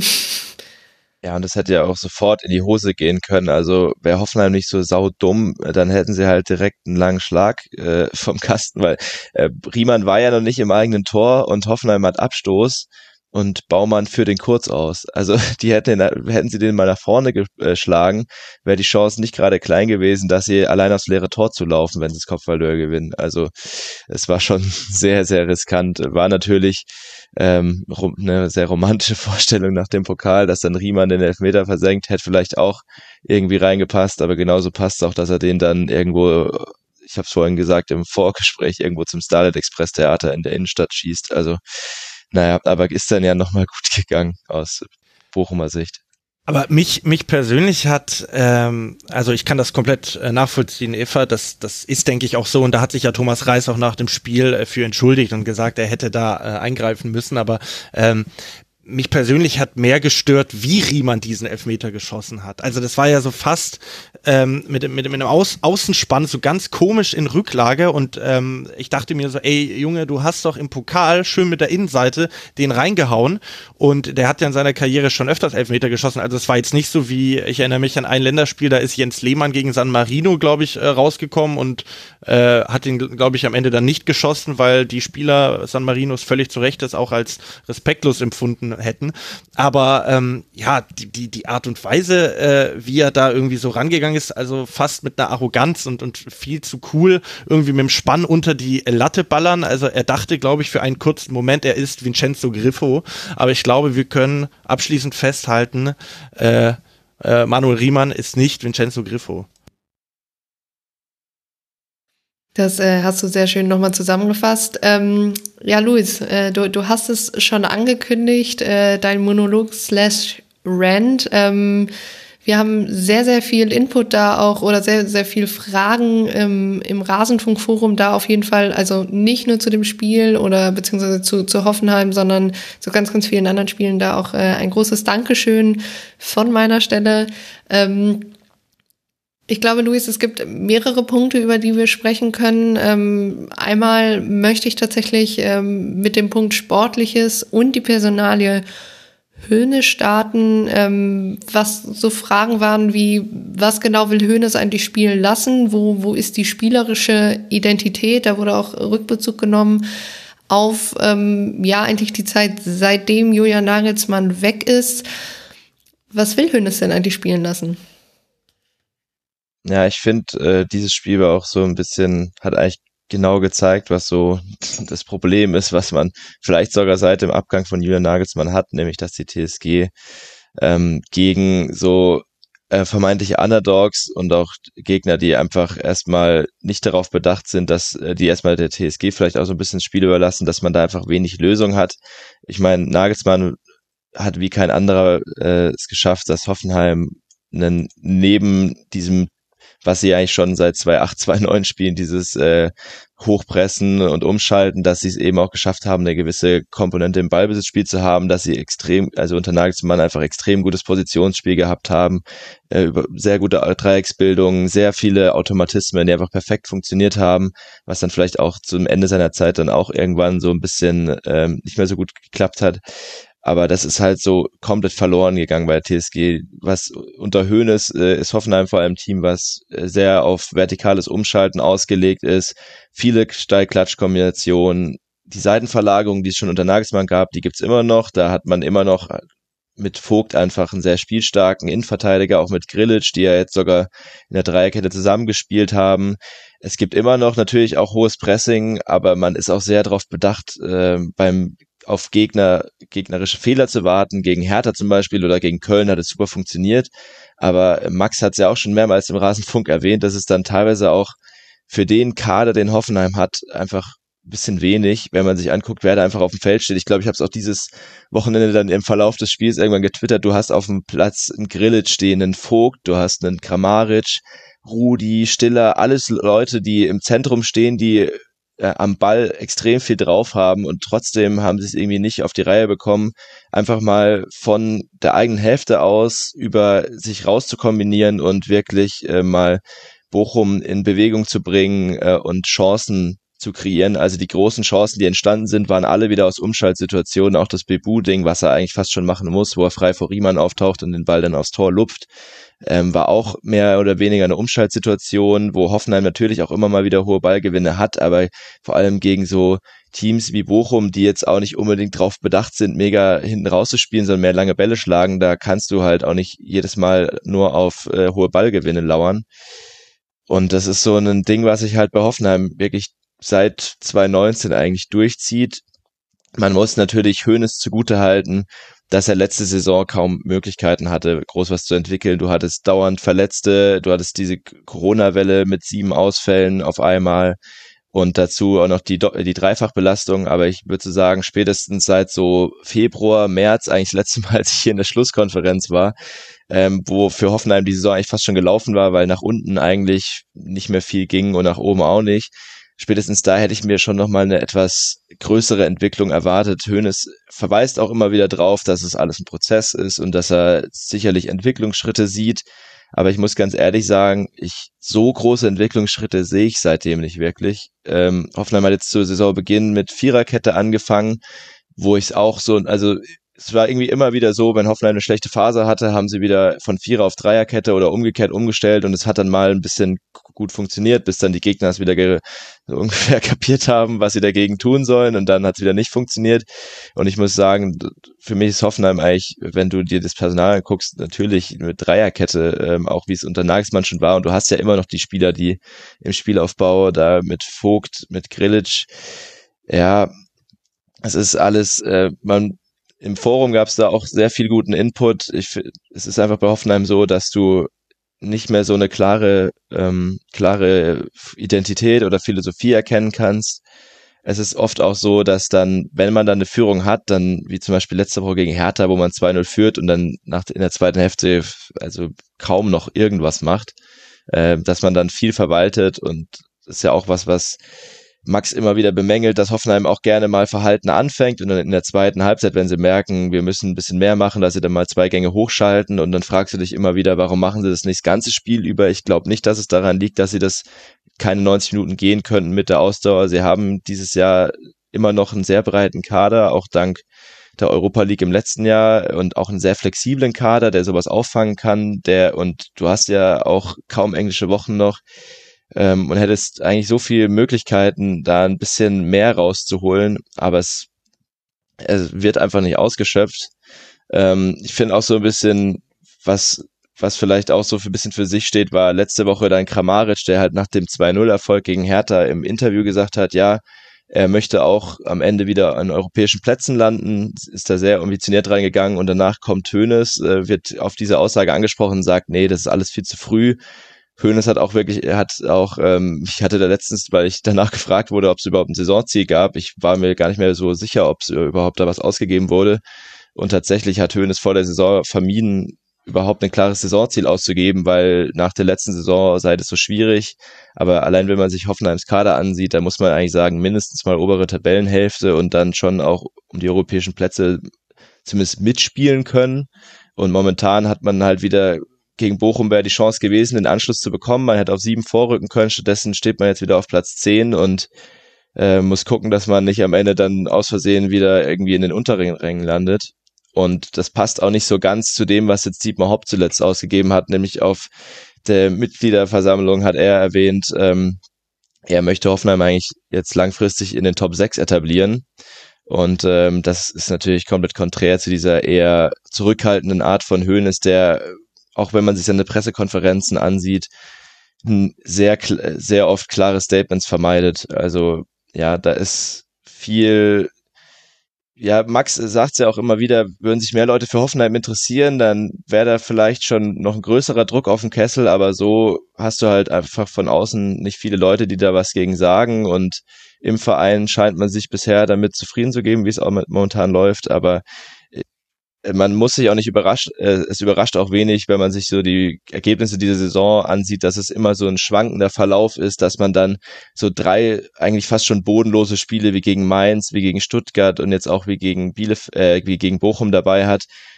Ja gut, Bielefeld kann man auch erwähnen, wo man einfach gegen vermeintlich schwächere Gegner, wenn man jetzt mal Mainz zu Saisonbeginn war es noch nicht so eindeutig, dass die so eine starke Saison spielen würden, ähm, ausklammert, dann dann muss man halt sagen, das, das ist so symptomatisch, weil wenn man eben vor allem auf Fehler des Gegners lauert und dann auf einen Gegner trifft, der genau das Gleiche macht, ähm, dann ist, dann passiert es halt häufig, dass man selber die Mannschaft ist, die die Fehler macht und ähm, ja, also da ist noch viel Luft nach oben sportlich.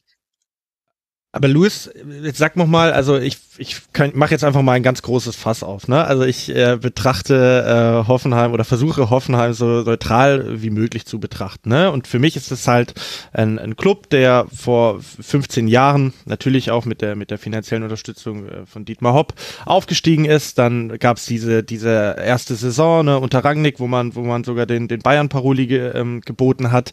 Dann kamen so drei Saisons, wo du komplett einfach die graue Maus warst im Mittelfeld. Ähm, dann die, die Relegation unter, unter Gistol und dann kam irgendwann Nagelsmann und unter Nagelsmann fing es dann erst äh, bei mir so an, dass ich gesagt habe, okay, diese Mannschaft, die äh, die begeistert mich einfach durch die Art und Weise, wie sie Fußball spielt. So und klar, die Erfolge waren da, ne, zweimal oder einmal Champions League, einmal Champions League Quali. Ähm, aber seit er weg ist, ähm, ne, Schreuder hat nicht funktioniert, jetzt ist jetzt ist Hoeneß da, ähm, hast du eben dieses Identitätsproblem. Und ich glaube, für viele Leute ist es eben einfach so, dass sie sagen, okay, ähm, mir ist Hoffenheim relativ egal. Ähm, also was was versucht denn der Trainer, was versucht denn das Management, was was versucht man denn in Hoffenheim äh, überhaupt zu sein. Ähm, und du hast es schon teilweise angesprochen, also wenn da dann die Beteiligten kommen und unterschiedliche Aussagen treffen über Saisonziele, über was der Club vielleicht sein soll, dann erinnert mich das eher so an, äh, was weiß ich, Zeiten unter Andi Möller und äh, Marco Kurz. Ja, das ist eben so eine Sache. Ich meine, Hoffenheim, also wenn man sich zum Beispiel die Akademie anguckt, da hat man ja ganz viele Trainer, die da rausgekommen sind, die genau diesen Nagelsmann-Fußball spielen lassen. Wenn man jetzt sich zum Beispiel Marcel Rapp anguckt, der jetzt zu Holstein Kiel gegangen ist, auch Pellegrino Matarazzo bei Stuttgart oder so. Ähm, und also ich denke, in der Basis ist dieses, ist diese Philosophie und diese Identität immer noch da und die hat man auch eigentlich immer wieder gefestigt mit Personalentscheidungen, aber auch mit zum Beispiel, ich glaube, Hoffenheim hat da ganz, ganz viel auch an Fachlektüre fast schon rausgegeben, wo sie ihre Philosophie nochmal niedergeschrieben haben. Ähm, aber die letzten beiden, also bei Hoeneß kann man immer noch sagen, wie gesagt, äh, man kann darauf verweisen, dass er halt im Prozess ist, das macht er auch selbst immer wieder, aber äh, es gab ja zwischen Hoeneß und Schreuder gab es ja diese Zeit, diese, diese letzten Spiele von der von der Saison 1920, wo dann ähm, Kalt, Marcel Kaltenbach, der immer noch als äh, Matthias Kaltenbach, der immer noch als Co-Trainer tätig ist, Marcel Rapp und Kai Hertling als quasi als Trainertrio übernommen haben. Und da hat man das erste Spiel gesehen gegen RB Leipzig und Hoffenheim ist plötzlich wieder hoch angelaufen, hat, hat extrem viel Druck drauf gemacht. Äh, und nach dem Spiel hat Alex Rosen gesagt, so, das ist wieder der TSG-Style, das wollen wir so sehen. Ähm, und äh, das wollen wir so langfristig sehen. Und dass man es dann trotzdem nicht geschafft hat, dass das jetzt wieder nach, ich meine, das ist jetzt, dieses Spiel ist jetzt schon fast anderthalb Jahre her und dass man seitdem nicht wirklich geschafft hat, das so langfristig zu etablieren, das ist schon ein gewisses Versäumnis und ich verstehe, ich weiß auch nicht, ob die, also nach außen geben sich die Verantwortlichen trotzdem immer zufrieden mit, wie es gerade läuft, auch wenn die Ergebnisse nicht immer passen, aber ich, ich würde gern wissen, ob es hinter den Kulissen genauso entspannt läuft oder ob es da auch schon rattert, weil bei Schreuder war es ja so, der ist dann so ein paar Spieltage vor Schluss, wo man eigentlich noch auf dem Europa League Rang stand, äh, rausgeflogen nach einem sehr unglücklichen Spiel auch gegen Düsseldorf, was man mit ein bisschen mehr Glück auch gewinnt, auch wenn Hoffenheim da zum Teil äh, ja auch nicht immer gut, also mit Ball auch wieder sehr ungut, unglücklich aussah. Ähm, Aber ich, ich glaube, letztlich ist auch Schreuders zum Verhängnis geworden, dass sein, sein defensiver Fußball und seine teilweise vogelwilden Personalentscheidungen einfach nicht zu dem gepasst haben, was Hoffenheim eigentlich spielen will. Und ich weiß nicht, wie lange das mit Sebastian Hoeneß gut geht, auch wenn die Ergebnisse immer mal wieder passen. Wie würdest du denn das, das Verhältnis zwischen den, den Spielern und ähm, ähm, Hönes äh, beschreiben? Also ich, ich denke irgendwie, wenn ich jetzt an, wie gesagt, ich habe mich halt unter äh, Julia Nagelsmann äh, stärker mit Hoffenheim beschäftigt und da fand ich es eben so faszinierend. Es ist natürlich unfair, sorry, immer wieder Nagelsmann zu nennen, weil er ist eben wahrscheinlich auf einem anderen Level und einer der besten Trainer äh, der Liga, wenn nicht sogar weltweit. Aber ich denke da zum Beispiel an jemanden wie Ishak Belfodil, der von Bremen nach Hoffenheim kommt und dann unter Nagelsmann spielt er wie einer der besten Stürmer in der Liga und ähm, welchen Stürmer oder welchen Spieler hat denn Hoeneß, würdest du sagen, in seiner Amtszeit besser gemacht? Boah, das ist wirklich schwierig. Also ich, äh, bei Belfodil muss man noch fairerweise erwähnen, dass ich glaube, bei ihm war es wirklich diese Verletzung, die dann das Verhältnis endgültig auch zum gesamten Verein fast schon äh, ein bisschen äh, belastet hat, weil er sich ja im Kreuzband verletzt hat und dann hat er trotzdem ein paar Spiele absolviert, weil die ähm, die medizinische Abteilung erstmal eine relativ konservative Behandlung anvisiert hatte und dachte, es wird gehen, aber letztlich ist er dann ewig ausgefallen und hat dann auch den, äh, dem Verein Vorwürfe gemacht in Interviews mit äh, einer Zeitung mit vier großen Buchstaben.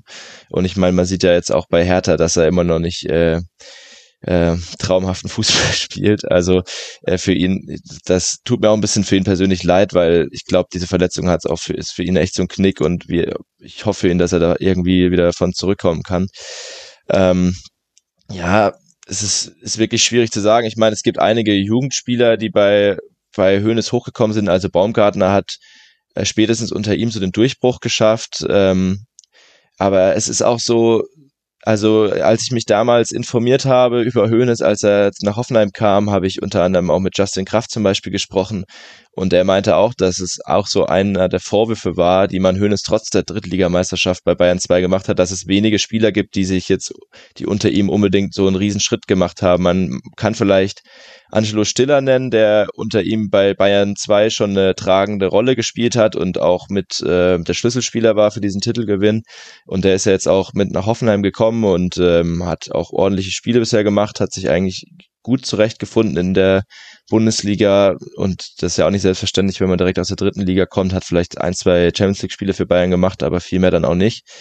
Ähm, ansonsten, ja, das ist die, die Vergleiche zu Nagelsmann, hast du gesagt, sie sind natürlich unfair in gewissem Maße, weil Nagelsmann einfach eines, wenn nicht das größte Trainertalent äh, Deutschlands ist, was seit den letzten 10, 15 Jahren äh, hervorgekommen ist. Aber Nagelsmann ist halt so ein Spiel, so ein Trainer, wo man sagt, der macht die Spieler einfach sehr viel besser und da habe ich noch wenig große Entwicklungsschritte bei äh, TSG-Spielern gesehen. Ähm, ich, vielleicht Akpoguma kann man noch nennen, der einen sehr, sehr, der einen Reifeprozess auf jeden Fall durchgemacht hat. Ob man das dann auf den Trainer zurückführen kann, weiß ich nicht. Oder ob das einfach jetzt dann einfach mit der zunehmenden Erfahrung zusammenhängt. Aber der hat mich auf jeden Fall positiv überrascht, weil der früher ein extrem anfälliger Spieler war für Fehler und mittlerweile hat er das fast schon abgestellt und ich habe da nicht mehr so große Kopfschmerzen, wenn ein Kader Jabek wie momentan länger ausfällt.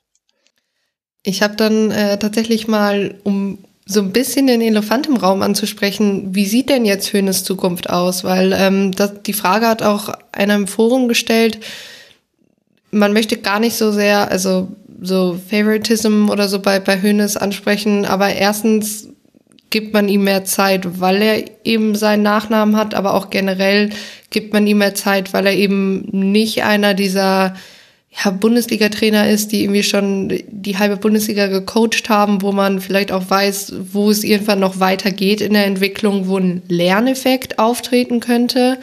Ähm, wie sieht es, weil ich meine, wenn, wenn du ansprichst, man möchte Europa oder unter den Top 6 äh, sein, ich meine, man ist jetzt Zehnter mit 14 Punkten, Klar ist jetzt äh, Platz 6 nicht komplett unerreichbar, aber ich würde schon sagen, dass es da einige Vereine gibt, die selbst auch gerade vielleicht noch unter Hoffenheim stehen, die da vielleicht eher Ansprüche haben und auch eher das erreichen können. Ja, prinzipiell ist ja so, dass Hoffenheim eigentlich ein Verein ist, der relativ lang an Trainern festhält, manchmal vielleicht fast schon zu lange. Äh, ich meine, Schreuder hat fast eine ganze Saison bekommen und ähm, die Ergebnisse haben natürlich gepasst, aber der Fußball war halt einfach nicht, also konnte man sich kaum ansehen. Ähm, und das, wie gesagt, diese, das war ja mittlerweile fast schon ein Meme, diese Akpoguma auf dem linken Flügel und solche Geschichten. Ähm, äh, und ich glaube, Hoeneß hat schon noch den Bonus auch, dass er halt letzte Saison nicht viel Möglichkeiten hatte, irgendwas zu entwickeln. Und du äh, sprichst auch schon richtig an, dass er eben auch selber ein Trainer ist, der sich auch noch entwickeln muss, der jetzt noch nicht gestanden ist. Ich meine, der kam aus der dritten Liga, wurde der Meister und musste direkt Europa League coachen. Und man kann ihm ja schon zugute halten, dass er diese Krisen gut gemanagt hat und äh, da mit dem äh, diese Dreifachbelastung gut weggesteckt hat mit diesen ganzen Verletzungen. Das äh, ist schon eine Herkulesaufgabe gewesen und äh, das sieht man ja auch immer wieder, dass wie Mannschaften unter diesen Bedingungen auch zusammenbrechen können.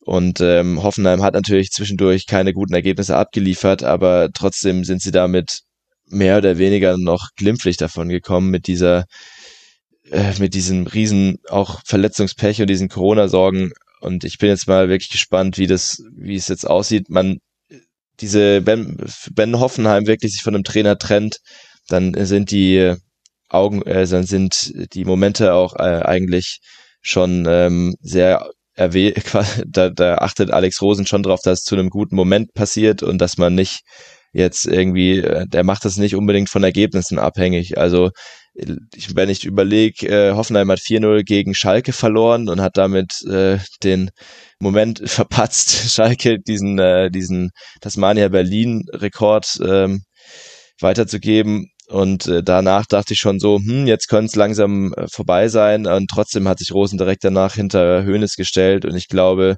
da achtet man schon eher auf das große Ganze, auf die Entwicklung. Und wenn dann Rosens Gefühl haben sollte, dass es unter Hönes einfach nicht weitergeht und er das Gefühl hat, dass sie keine Schritte nach vorne machen, dann wird es für ihn auch äh, langsam gegen Ende gehen.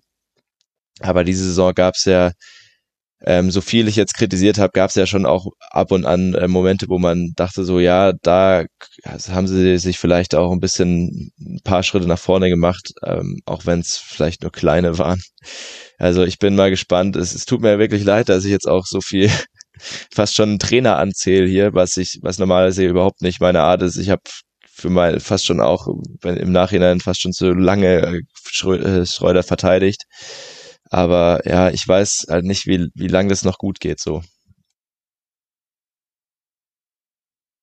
Wenn wir dann ähm, zu einem vielleicht et etwas kleineren Thema kommen, bevor dann, glaube ich, nochmal ein, ein etwas größerer Punkt folgt, ähm, Thema ZuschauerInnenschwund. Also ähm, Stand jetzt äh, hat man durchschnittlich unter 10.000 Zuschauer in den fünf Heimspielen gehabt. Äh, man war bisher noch nicht einmal ausverkauft, äh, ähnlich wie der VfL Wolfsburg.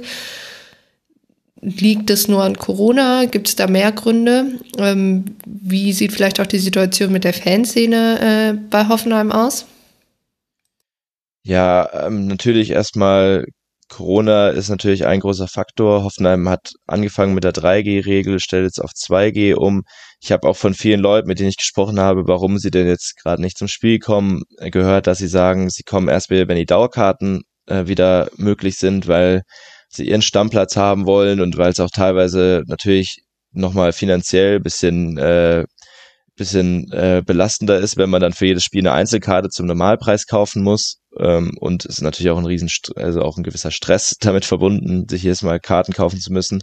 Das ist jetzt wieder möglich dank 2G. Ich bin mal gespannt, wie sich das auswirken wird. Es haben auch Natürlich gab es dann wieder die laute Minderheit, die sich auch darüber aufgeregt hat, dass das jetzt kommt. Aber ich meine, das Land Baden-Württemberg hat jetzt auch die äh, diese Corona-Ampel ist jetzt glaube ich auch auf Gelb umgestiegen. Also jetzt wäre eh 3G plus, äh, hätte Hoffenheim das nicht selbst schon gemacht. Ähm, man muss auch sagen, dass unter der Fanszene ist so ist so ein bisschen, die Hoffenheim Fanszene ist sehr schwierig. Also es gab früher mal so ein Kollektiv, das nannte sich 11 hoch 3, das war so ein Zusammenschluss von Ultragruppierungen, das gibt's mittlerweile nicht mehr. Jetzt gibt's auch innerhalb der Ultragruppierungen immer wieder Streit. Ich bekomme das immer nur so oberflächlich mit, ich stecke da auch nicht komplett mit drin, aber es ist, es ist einfach so, dass die Ultras immer noch nicht zu den Spielen kommen. Es gab da ein Mini-Statement auf einer Website von der von den Young Boys, einen von den drei größeren Ultragruppierungen, die bei Hoffenheim auch ähm, dann immer am lautesten sind, wenn es darum geht, irgendwie mit Bannern den Verein zu kritisieren. Da werden wir später auch nochmal ein bisschen mehr drauf kommen, die einfach nur gesagt haben, sie kommen aufgrund der Teilzulassung erstmal nicht mehr als Gruppe und es gibt seitdem auch kein Capo mehr, was teilweise schon sehr, ja, zu tr teilweise trostloser Stimmung führt, wenn ich überlege, Eva, du hast gesehen, ich war äh, bei dir in Bielefeld mit Hoffenheim auswärts, wir waren vielleicht 100 Leute und äh, es hat wirklich niemand Gesänge angestimmt. Ich glaube, der Kollege vom integrativen Fanclub hat noch mit der meisten Stimmung gemacht, wollte aufs Podest und durfte nicht, weil er es nicht vorher angefragt hat. Also äh, das war schon eine sehr traurige Veranstaltung. Ähm, ich denke aber, dieser ZuschauerInnenschwund, der, den gibt's auch nicht erst jetzt seit dieser Saison oder seit Corona, sondern der hat eigentlich schon mit dem Ende der Ära Nagelsmann angefangen, dass da immer weniger Leute kamen. Ich denke, da sind die Hoffenheimer Fans auch so ein gewissermaßen auch so ein bisschen verwöhnt gewesen von dem Fußball, der damals gespielt wurde. Aber ich kann es natürlich auch niemandem verdenken, der sagt, ja, ich guck's mir, wenn sie jetzt halt wieder irgendwie gegen Hertha, ich meine, die erste Halbzeit war ja noch ganz, konnte man sich ja noch ansehen, aber wenn sie dann wieder 45 Minuten einfach eine Führung verwalten, das kann ich mir auch daheim auf der Couch ansehen. Ähm, ja, das sind halt so mehrere Faktoren. Ich denke, dass das Verhältnis zwischen Fans und Verein auch ein bisschen belastet ist durch auch durch diese die Aktion momentan, was äh, um Dietmar Hopp so passiert, äh, seit, worüber wir jetzt gleich nochmal einen sehr großen Abriss machen werden. Ähm, auch wenn es vielleicht nicht die große Mehrheit ist, ich glaube, der großen Mehrheit ist es scheißegal, aber äh, zumindest die lauten und kritischen Fanszene, die hat da schon ihre Probleme mit und hat da auch schon mehrmals ihren Unmut kundgetan. Und was bei Hoffenheim natürlich ganz logisch ist, Hoffenheim hat jetzt noch nicht so eine riesen gewachsene Fankultur und ich glaube, da ist es dann, da kommen viele Familien ähm, und ich glaube, es ist wirklich, ich hatte, da gibt's ja auch viele Interviews dazu mit verschiedenen Verhaltensforschern und was nicht allem, dass halt viele jetzt einfach während der Pandemie gemerkt haben, so ja, ja, gut, Fußball am Wochenende ist schön im Stadion, aber es gibt auch viele andere schöne Dinge, die ich machen kann. Ich kann wandern gehen, ich kann das Spiel auch einfach von der Couch ansehen, ein bisschen mehr mit meiner Familie machen und ich, ja, das ist glaube, so eine Grundproblematik, die bei Hoffenheim vielleicht immer verstärkt auftritt, weil da die Bindung zum Club nicht so verwurzelt ist, wie vielleicht bei anderen Clubs, die es halt schon seit 20, 30, 40 Jahren in der Bundesliga gibt. Ja, ähm, du hast es jetzt immer wieder angesprochen. Das Thema Dietmar Hopp ähm, kann man, glaube ich, zweiteilen. Ähm, einmal ja, die Kritik an Hop aus der Fanszene heraus, ähm, beziehungsweise von den Fans heraus, was du schon angesprochen hast. Und dann eben, ja, dieses, dieses ganze Konstrukt, möchte ich es mal nennen, um mit äh, Roger Wittmann, Rogon, die, diesen Club in Brasilien, dazu hatte Benny Hoffmann ja auch einen ganz guten Artikel geschrieben, ich weiß nicht, womit du lieber anfangen möchtest, aber ja, vielleicht äh, sind da auch nicht alle ZuhörerInnen so, so drin in dem Thema. Ja, er, erklär mal bitte, was da ja alles ähm, vielleicht auch unter, unter der ähm, Oberfläche brodelt gerade. Ja, ich glaube, um den Fan, um die, den Unmut der Fans zu verstehen, muss man, glaube ich, erstmal dieses ganze Konstrukt verstehen. Deswegen fange ich da mal erstmal an. Also erstmals wurde es öffentlich, glaube ich, im April durch äh, benannte Kicker-Recherche von Benny Hoffmann. Da kann ich auch nur groß Lob aussprechen. Das war eine sehr, sehr aufwendige Recherche, wo er sehr viel nachgebohrt hat.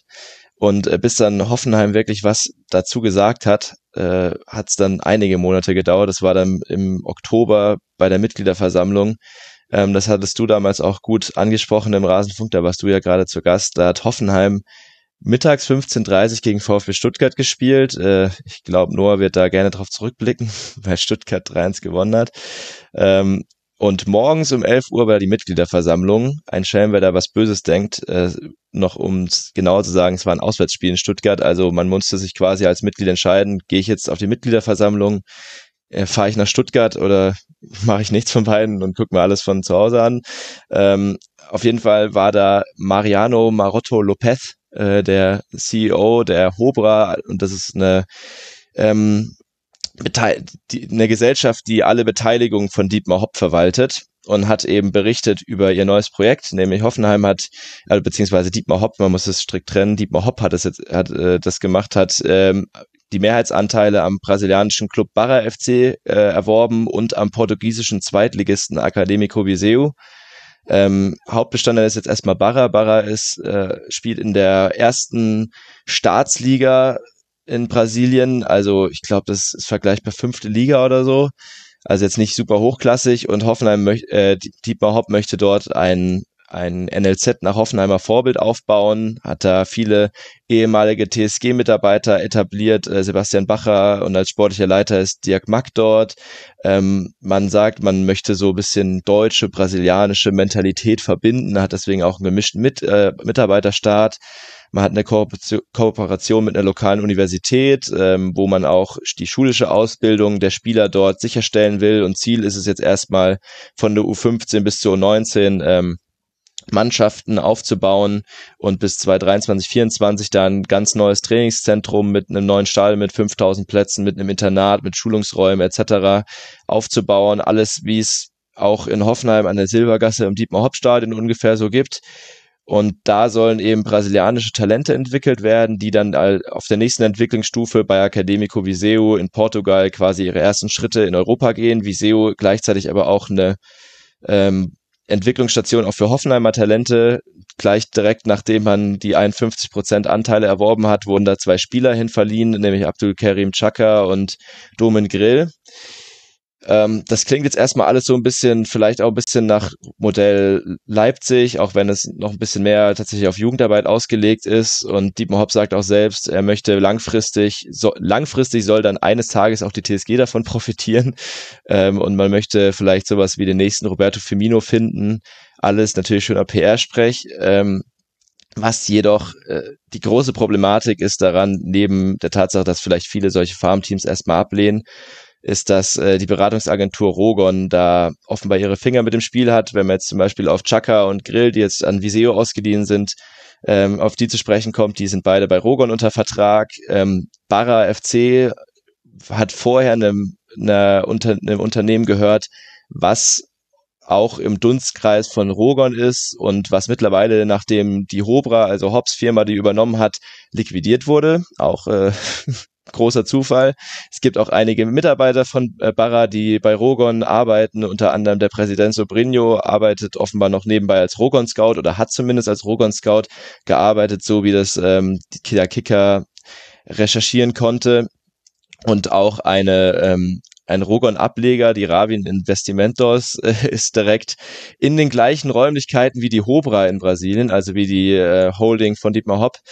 Also da gibt's einige ähm, einige Berührungspunkte und Roger Wittmann und Dietmar Hopp sind schon lange, das ist auch bekannt, sind befreundet, machen auch untereinander miteinander Geschäfte. Und der Vorwurf ist halt, dass es eine Umgehungsstrategie ist für Third-Party-Ownership, heißt Transferbeteiligung, ähm, dass also eine dritte Partei ähm, die äh, Transferrechte erwirbt und dadurch quasi an Transfers mitverdient. Das ist seit 2015 verboten von der FIFA. Davor hat auch Dietmar Hopp das äh, solche Geschäfte auch getätigt, unter anderem bei Roberto Firmino über eine eigene Firma war er beteiligt an einem Transfer und hat große Anteile der Summe quasi rausgezogen wo man dann natürlich auch sagen kann, Dietmar Hopp, eigentlich wird er ja immer als der große Mäzen dargestellt, auch von Hoffenheimer Seite und eigentlich sagt er ja auch, er ist, äh, äh, ich meine, Hoffenheim hat seit Jahren von Dietmar Hopp keine Zuschüsse mehr bekommen. Ich glaube, seit 2016 hat er nicht einmal mehr Geld in den Verein gepumpt, aber es scheint so, als würde er auf die Art und Weise irgendwie auch versuchen, finanziell äh, sich äh, an, an diesen Geschäften zu beteiligen. Also es ist alles eine sehr, sehr wildes Konstrukt, äh, wo Hoffenheim auch lange zu geschwiegen hat. Jetzt stellt man es natürlich als diese große Entwicklung von Jugendspielern dar, was sicherlich auch der Fall sein wird, aber man kann eben ähm, nicht ausschließen, dass Roger Wittmann über seine Agentur versucht, an diesen Jugendspielern irgendwie auch mitzuverdienen. wenn man jetzt sich zum Beispiel auch vergangene Transfers bei Hoffenheim ansieht, ähm, jetzt im letzten Sommer zum Beispiel, die U23 ist fast schon ein Sammelbecken von Rogon-Spielern. Letztes Jahr sind da neun Spieler von der von Rogon hingewechselt. Diesen Spieler, äh, diesen Sommer zumindest drei ähm, die eben in der zweiten Mannschaft von Hoffenheim spielen und dann von dort aus immer wieder in halb Europa verliehen werden. Wenn ich da an Bruno Nazario denke, der glaube ich seit 2013 bei Hoffenheim unter Vertrag steht und seitdem noch kein Spiel für Hoffenheim gemacht hat, aber dafür in halb Brasilien und auch schon in, in Polen und überall gespielt hat. Ähm, da kannst du eigentlich auch, also da, da ist es auch gar keine, da, da muss ich gerade auch gar nicht irgendwie groß spekulieren, sondern es ist halt einfach so, dass da Rogon eine sehr enge Beziehung zum Verein hat und wenn man dann auch mit Hoffenheim-Mitarbeitern spricht und sie danach fragt, ähm, dann sagen die dir auch teilweise so, ja, wir haben den halt verpflichtet, weil Roger Wittmann oder Dietmar Hopp äh, darauf hingewiesen hat, dass man das tun sollte. Und was genau der Plan mit den Spielern ist, wissen wir jetzt auch nicht. Ähm, das ist vielleicht bei der ersten Mannschaft nicht so. Da hat man auch schon häufig profitiert, wenn du jetzt auf Joel Linton äh, zu sprechen kommst. Oder momentan im Kader ist, ich glaube, Stefan Posch ist bei Rogon unter Vertrag. Äh, auch Jorginho Rüther, der ja wirklich äh, einer, der kam letztes Jahr in der Winterpause und ist seitdem schon, hat äh, sich sehr gut entwickelt. Aber es gibt eben auch diese ganzen Spieler, die dann eher nur da sind, äh, um sie dann ewig weiter zu verleihen. Und ein weiterer Punkt, äh, ich hoffe, dass das jetzt nicht alles zu viel ist, dass man das äh, alles irgendwie verarbeiten kann, war dann im, im Juni die Trennung von Geschäftsführer Peter Görlich. Der war jahrelang bei Hoffenheim zuständig vor allem für die Entwicklung und Hoffenheim gilt ja auch immer so als dieser innovative Club, wenn man zum Beispiel diesen Football-Nauten anguckt, auch die Partnerschaft mit SAP, da hat man ja immer sehr viele Innovationen dabei und das hat alles äh, Peter Görlich betreut, auch im Marketing. Und der wurde so nach und nach, hat er so immer mehr Kompetenzen abgeben müssen. Also Anfang 2020 wurde Danny Strich ähm, im Club etabliert. Äh, eingesetzt. Der war früher beim DFB und wurde dann bei TSG Direktor für, ich glaube, Marketing war es oder Marketing und Kommunikation erstmal. Und nur wenige Monate später wurde dann zum Geschäftsführer äh, befördert und hat einige Geschäftsbereiche auch von Peter Görlich übernommen. Und letztlich ist dann Peter Görlich äh, Anfang Juni entlassen worden. Und er galt eben als unter anderem als großer Rogon-Kritiker, äh, der eben dieses ganze diesen ganzen Geschäfte nicht unbedingt akzeptieren wollte und ähm, das soll zumindest einer der Gründe gewesen sein, warum er gegangen ist und daraufhin gab es auch Jetzt kommen wir zu den Fans. Äh, sehr viele wütende Banner, äh, wo man Hopp teilweise sogar als Sonnenkönig bezeichnet hat, was für Hoffenheimer Verhältnisse, wenn ich mir überlege, das war für mich früher undenkbar. Das sind vielleicht ähm, Dinge gewesen, die man mal untereinander bei einem Bier irgendwo beim Stammtisch gesagt hat, wenn man, wenn man irgendwie unzufrieden war, aber das ist nichts, was die Fanszene jemals nach außen kommuniziert hätte, auch weil sie äh, jahrelang gesagt hat, wir machen uns damit nur unnötig noch weiter angreifbar, wenn wir jetzt auch noch von uns aus den eigenen Mäzen kritisieren. Aber da ist ihnen dann auch wirklich der Kragen geplatzt. Sie haben von, von ähm, Vetternwirtschaft gesprochen und haben äh, dieses ganze Konstrukt kritisiert und auch kurz davor kam schon die Kritik an, äh, als die CDF-Doku zum, zum Bayern Hoffenheim-Spiel bei dem 6-0, wo es diese, diesen Drei-Stufen-Protokoll gab ähm, und im Nachhinein ähm, von dieser ZDF-Doku auch der Eindruck entstanden ist, das wäre vorher inszeniert gewesen. Auch da gab es schon Plakate, wo sich die Fans so gewissermaßen äh, gesagt haben, sie fühlen sich ein bisschen verarscht. Aber ähm, ja, also da ist einiges am Brodeln. Ich bin mal gespannt, wie sich das alles weiterentwickelt. Ja, danke dir, Luis, auf jeden Fall. Ähm, Noah, ich weiß nicht, ob du noch irgendwelche Fragen hast. Sonst würde ich. Ähm, naja, also was mir noch einfiel, das hatte aber Luis ja schon angesprochen. Äh, es gab ja auch, da hat die Süddeutsche, glaube ich, drüber berichtet, ähm, das war der Fall Arne Meyer. Ich will jetzt nichts Falsches sagen, deswegen halte ich mich ein bisschen bedeckt, aber der war ja auch bei Rogon unter Vertrag und ähm, so wie ich das verstanden hatte, ähm, ja, äh, haben die dem dann auch eine, ähm, also nachdem er nicht mehr bei ihnen unter Vertrag stand, äh, eine ab absurde äh, Rechnung gestellt und, und ihm noch irgendwie für, für Blumen und Luftballons und sonstiges irgendwie über, über mehrere tausend Euro von ihm abverlangt. Also das war jetzt glaube ich, kürzlich noch etwas, was ich gelesen hatte und mitbekommen hatte und ähm, ja, die etwas zwielichtigen Machenschaften äh, nochmal aufgedeckt haben. Ja, wie gesagt, nochmal äh, danke an Luis da, dass du das ähm, aufgedröselt hast. Ähm, um ja dieses Segment abzuschließen, ähm, kommen wir nochmal kurz auf, äh, auf das Spiel zurück. Bochum spielt jetzt als nächstes auswärts bei Bayer Leverkusen, bevor es im Heimspiel oder zum Heimspiel gegen den SC Freiburg kommt. Ich habe eben schon erwähnt, ähm, man ist Zwölfter mit 13 Punkte, punktgleich mit Hertha BSC. Hoffenheim ist Zehnter mit 14 Punkten, ähm, spielt jetzt als nächstes zu Hause gegen Rava Leipzig und dann auswärts bei der Spielvereinigung Fürth. Und zwischen diesen beiden Vereinen sitzt der FC aus Köln. Der hat am Sonntagabend gegen Union Berlin gespielt und nachdem sich beide Mannschaften in den ersten Minuten mit Torraumszenen eher zurückhielten, erzielt zunächst Anthony Modest in der siebten Minute das 1 zu 0 für Köln nachdem keins Versuch vorher an der Latte abprallt. Äh, aber die Führung der Kölner hält nur zwei Minuten. Nach einem verlorenen Kopfballduell reagiert Union schnell und Riasson erzielt mit einem Distanzschuss kurz vor der Strafraumkante den Ausgleich. In der Folge wirkt Union etwas zwingender. Mitten in eine stärkere Phase der Kölner, kurz vor der Pause, erzielt Union dann nach einem Fehler von Chichos durch Prömel das 2 zu 1. In Halbzeit 2 verwaltet Union hauptsächlich das Ergebnis. Der FC kommt kaum gegen die starke Defensive der Unioner an. Im Endeffekt sorgt ein Standard dann in der 86. Minute für den Kölner Ausgleich. Modest kann sich gegen Baumgartel behaupten und erzielt sein achtes Saisontor. Noah, ganz einfache Frage, geht das Unentschieden in deinen Augen in Ordnung?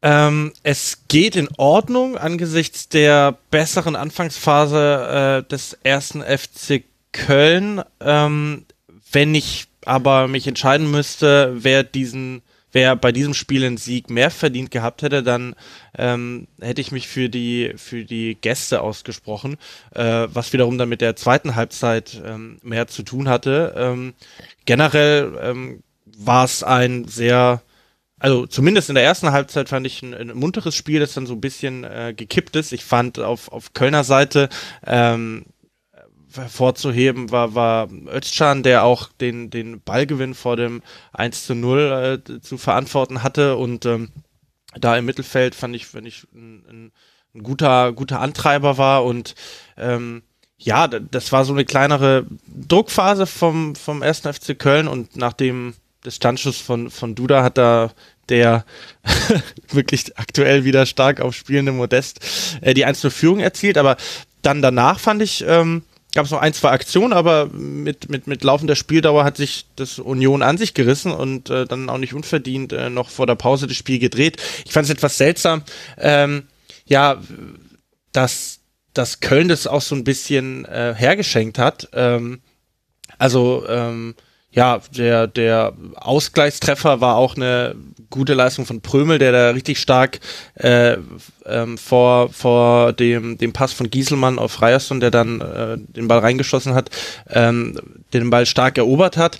Ähm, aber beim 2 zu 1 beispielsweise ähm, hat Chichos so einen ganz komischen Fehlpass gespielt und da hatte Union in meinen Augen gar kein starkes Pressing gespielt. Also klar, äh, waren sie in der, in der gegnerischen Hälfte und, und waren da ganz gut positioniert, aber Köln hat da komplett fahrlässig den Ball ähm, hergegeben. Ein paar Minuten davor gab es schon so eine Szene, da hat ähm, Hector einen, einen Fehlpass direkt in die Beine des Gegners gespielt, wo Union mit etwas mehr Glück äh, vielleicht sogar einen Elfmeter bekommen kann. Also da können wir dann auch noch drüber sprechen. Aber ähm, Union hat das geschickt gemacht. Ähm, und ähm, vielleicht eben dann die, die etwas unsicheren Kölner auch zu diesen Fehlern gezwungen und, und dann auch äh, verdient diese, diese Pausenführung sich erarbeitet. Und äh, ja, im zweiten Durchgang ähm, sah ich Union äh, eigentlich näher am 3 zu 1. Die Stimmung im Stadion ist auch ein bisschen gekippt, weil Köln teilweise ganz leicht auch die Bälle verloren hat. Ich glaube, Horn hat einmal den Ball ins Ausgeschlagen, wo er eigentlich den, den locker noch zu Schmitz hätte passen können. Da wurde es so ein bisschen unruhig auf der Tribüne. Ähm, ja, und am Ende war es ein Standard, ähm, der der zum Ausgleich geführt hat, äh, mit, mit ganz viel Glück ähm, äh, erwischt. Ich glaube, was, was ähm, du, äh, Keins was glaube ich, genau. Erwischt Keins den Ball äh, in der 90. da auch nochmal besser und dann steht Köln da auf einmal als Gewinner da. Aber ähm, alles in allem, glaube ich, eine ähm, gerechte Punkteteilung. Oder wie hast du das gesehen, Luis? Nee, ich kann dir da nur zustimmen und ich finde, bei Köln war es schon ein bisschen auch erschreckend, wie wenig anpassungsfähig sie dann doch sind, weil der Plan A, den sie hatten, der hat halt nach dem 1-0 nicht wirklich gut funktioniert. Ähm, sie waren gegen den Ball immer auf der ballnahen Seite immer sehr kompakt, aber haben dann die andere Seite ziemlich offen gelassen. Das hat ja auch Union beim 1-1 ziemlich gut genutzt. Und im eigenen Ballbesitz hatten sie oft ein echt großes Loch im Zentrum, ähm, was auch zum Beispiel bei diesen ganzen Situationen, wo sie eben von hinten rausspielen und dann auch gar nicht ohne, ohne den riesengroßen Druck dann trotzdem sich da, da in diese Fehler reinlaufen, die du schon erwähnt hast. Und ich finde, sie haben dann auch in der zweiten Hälfte wenig Lösungen gefunden, um da irgendwie anders dann zu Torchancen zu kommen. Und dann dieses 2-2 hat trotzdem irgendwie das Spiel so ein bisschen wieder heiß gemacht. Plötzlich war Köln wieder am Drücker ob, aus dem Nichts, obwohl sie gar nicht so viel geändert haben. Da sieht man auch so ein bisschen, wie so ein Tor auch die Dynamik ändern kann. Und bei Union hast du halt gemerkt, dass die in der zweiten Hälfte irgendwann nur noch im Verwaltungsmodus waren, weil die halt jetzt auch wieder 90 Minuten ähm, Europa League, äh, nee, Conference League in den Beinen hatten gegen Feyenoord. Ähm, und dann letztlich schon ein äh, verdientes Unentschieden, wobei ich trotzdem ja, ich war dann trotzdem bis nicht so begeistert davon, wie das dann in der zweiten Halbzeit weitergelaufen ist aus Kölner Sicht, weil sie halt wirklich nicht viele Ideen hatten, wie was sie jetzt anders machen könnten gegen die gegen Union, was halt auch schon gut das Zentrum geschlossen hat und schon dahingehend sehr kompakt stand und das ist ja auch was, was sie einfach auszeichnet. Ich fand persönlich, ähm, dass Union ähm, seine Angriffe beziehungsweise Konter vor allem in der zweiten Halbzeit äh, sehr merkwürdig ausgespielt hat. Also ähm, ich glaube, in der, in der 57. gab es nach einer Ecke von, von Köln einen Konter für Union. Und äh, Haraguchi spielt anschließend äh, den, den Ball irgendwie direkt in die Beine eines Kölners. Also die Kompaktheit, die man hinten hatte, fand ich sehr beeindruckend. Das haben sie jetzt ja allerdings auch schon in einigen Spielen gezeigt. Ähm, vorne hatte ich so ein bisschen das Gefühl und natürlich, man hat jetzt zwei Tore erzielt, aber ich fand zum Beispiel Avonie persönlich war mir in seinen Abschlüssen und gerade weil man das anders von ihm in dieser Saison kennt, ein wenig zu ungenau. Vielleicht ähm, macht er aus einigen Situationen auch tatsächlich zu wenig draus. Ähm, er wirkte mir manchmal ein wenig zu überhastet. Ähm, wie seht ihr das? Also bei, bei Avonie ist es in der Tat so, dass man ähm, genau das, was du ihm jetzt vorwirfst, wurde ihm eigentlich in der vergangenen Saison oder in den vergangenen Spielzeiten immer vorgeworfen, dass er zwar eine, eine starke Präsenz hat, auch die Bälle ablegen kann, die Bälle festmachen kann, aber im Abschluss ähm, eben nicht konsequent genug ist. Und gerade das hat er bislang in dieser Saison eben unter Beweis gestellt. Ich erinnere mich an seine zwei Tore äh, gegen Mainz 05 und generell spielt er ähm, eine, eine bockstarke Saison. Also als noch Max Kruse in der Startelf stand, haben die teilweise traumhaft kombiniert. Ähm, ich erinnere mich an das Spiel gegen Gladbach, ähm, wo sie ein fantastisches Tor zusammengeschossen haben. Also diese Abschlussschwäche von Avoni, die er jetzt in der Partie gezeigt hat, die äh, war eigentlich ähm, in den vergangenen Wochen überhaupt nicht da, sondern ich fand ihn mit einem der, der stärksten Unioner. Ähm, deswegen hätte ich oder würde ich ihm jetzt äh, in diesem einen Spiel mal ähm, ja, ein Auge zudrücken, aber es stimmt schon. Also es gab diese eine Möglichkeit, ähm, ich glaube sogar noch kurz vor dem Pausenpfiff, wo er den Ball über die Latte donnert. Ähm, mit ein bisschen mehr Ruhe und er war da, glaube ich, er hatte da auch genügend Zeit, ähm, legt er den rein und dann steht's 3-1 und äh, das das hätte, glaube ich, schon fast das Spiel zugemacht. Ihr habt es angesprochen, ähm, Conference League unter der Woche. Ähm, klar, ähm, gehen ein paar Spieler da so ein bisschen auf dem Zahnfleisch, aber ich fand trotzdem dass man während der Partie jetzt nicht gemerkt hat, dass da eine Mannschaft auf dem Platz steht, die irgendwie unter der Woche äh, auf, auf matschigem Rasen bei Regenwetter im Olympiastadion kicken musste. Klar, es gab fünf Wechsel, also Trimmel wurde ja auch komplett geschont, hat Fischer überhaupt nicht mehr äh, gebracht.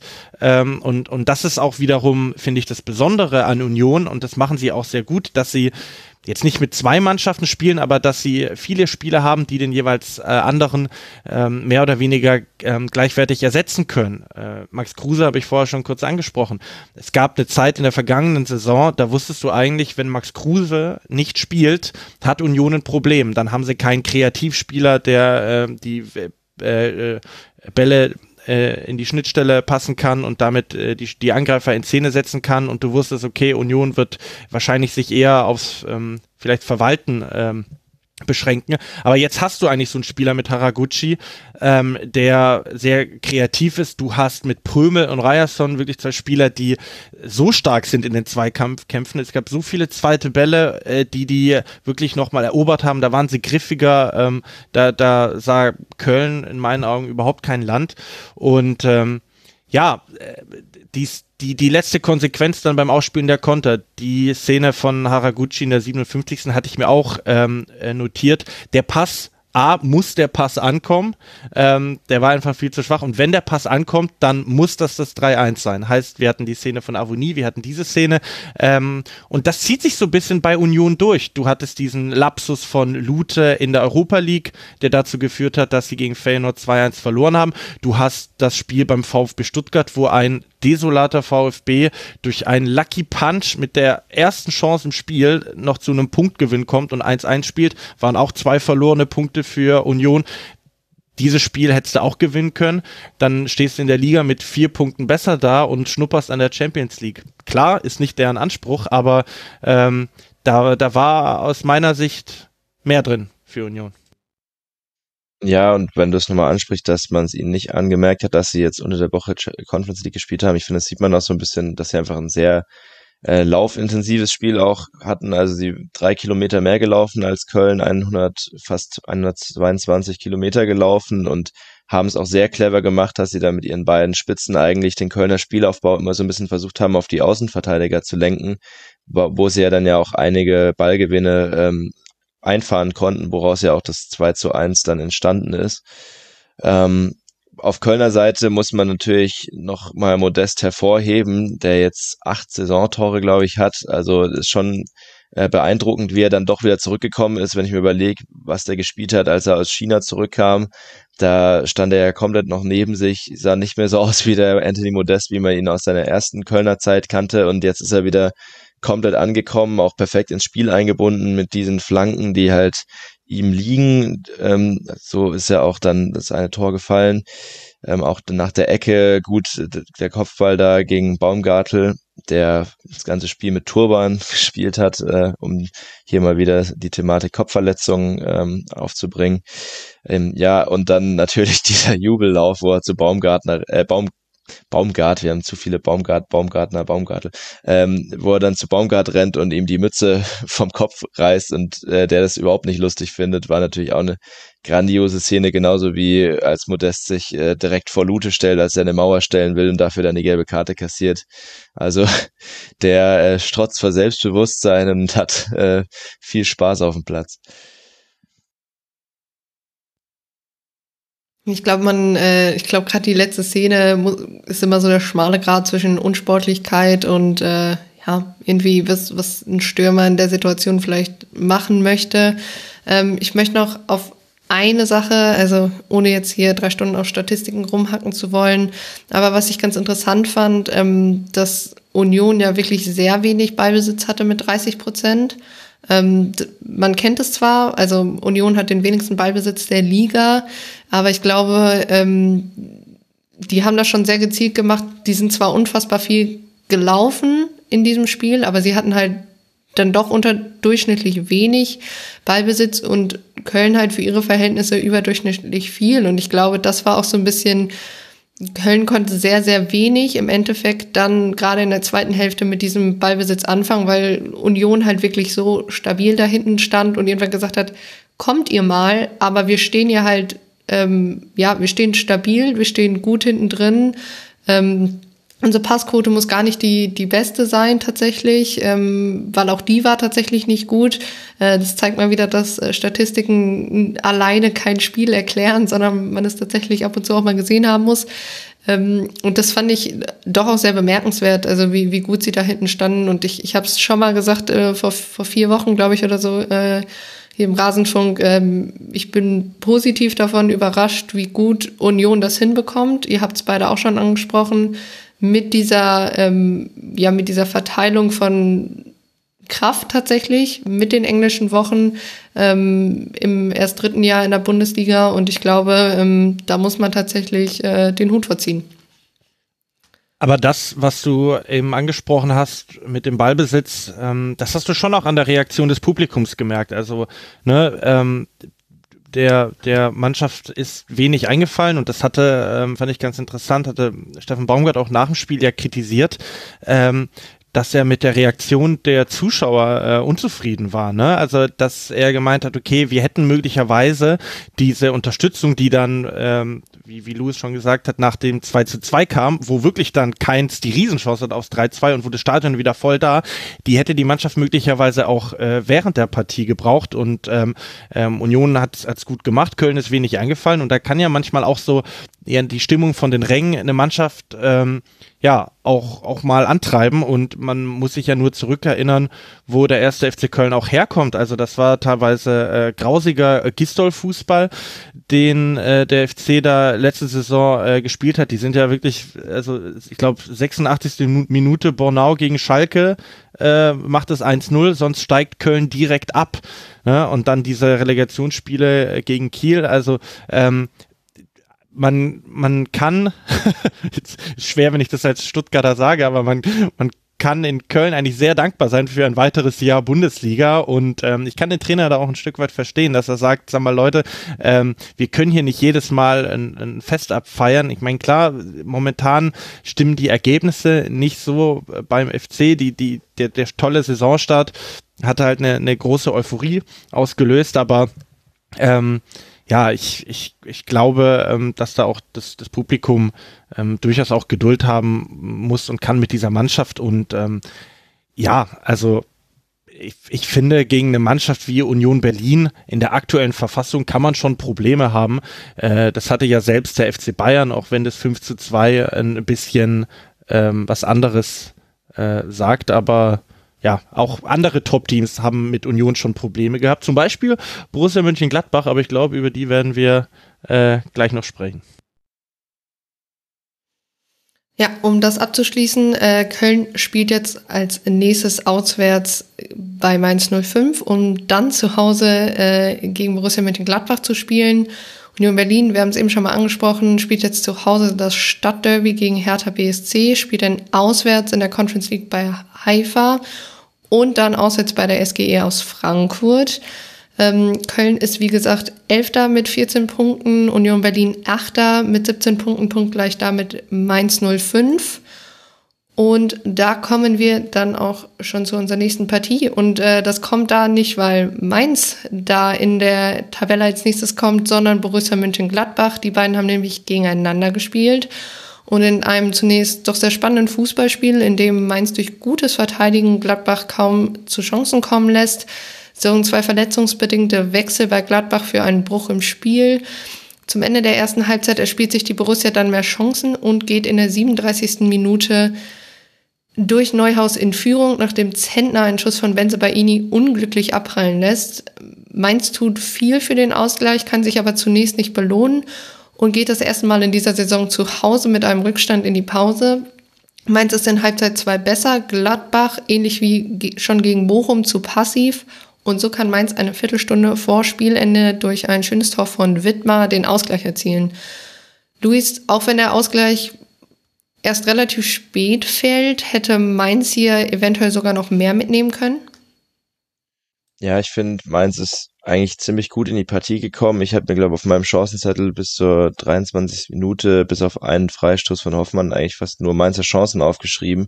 War extrem gut im Spiel drin, ähm, hat auch gute Lösungen gegen das Pressing von Gladbach ähm, gefunden, die ja, die sie ja eigentlich immer wieder zu Fehlern versuchen, immer den Gegner zu Fehlern zu zwingen, zum langen Ball zu zwingen oder auch Bälle ins, ähm, ins Zentrum zu forcieren, aber äh, Mainz hat es einfach schon sehr gut gemacht. Da merkst du auch einfach, ähm, dass die Automatismen sehr gut sitzen. Ich finde Onisibo und Burkhardt, die sind einfach überragend eingespielt da vorne drin.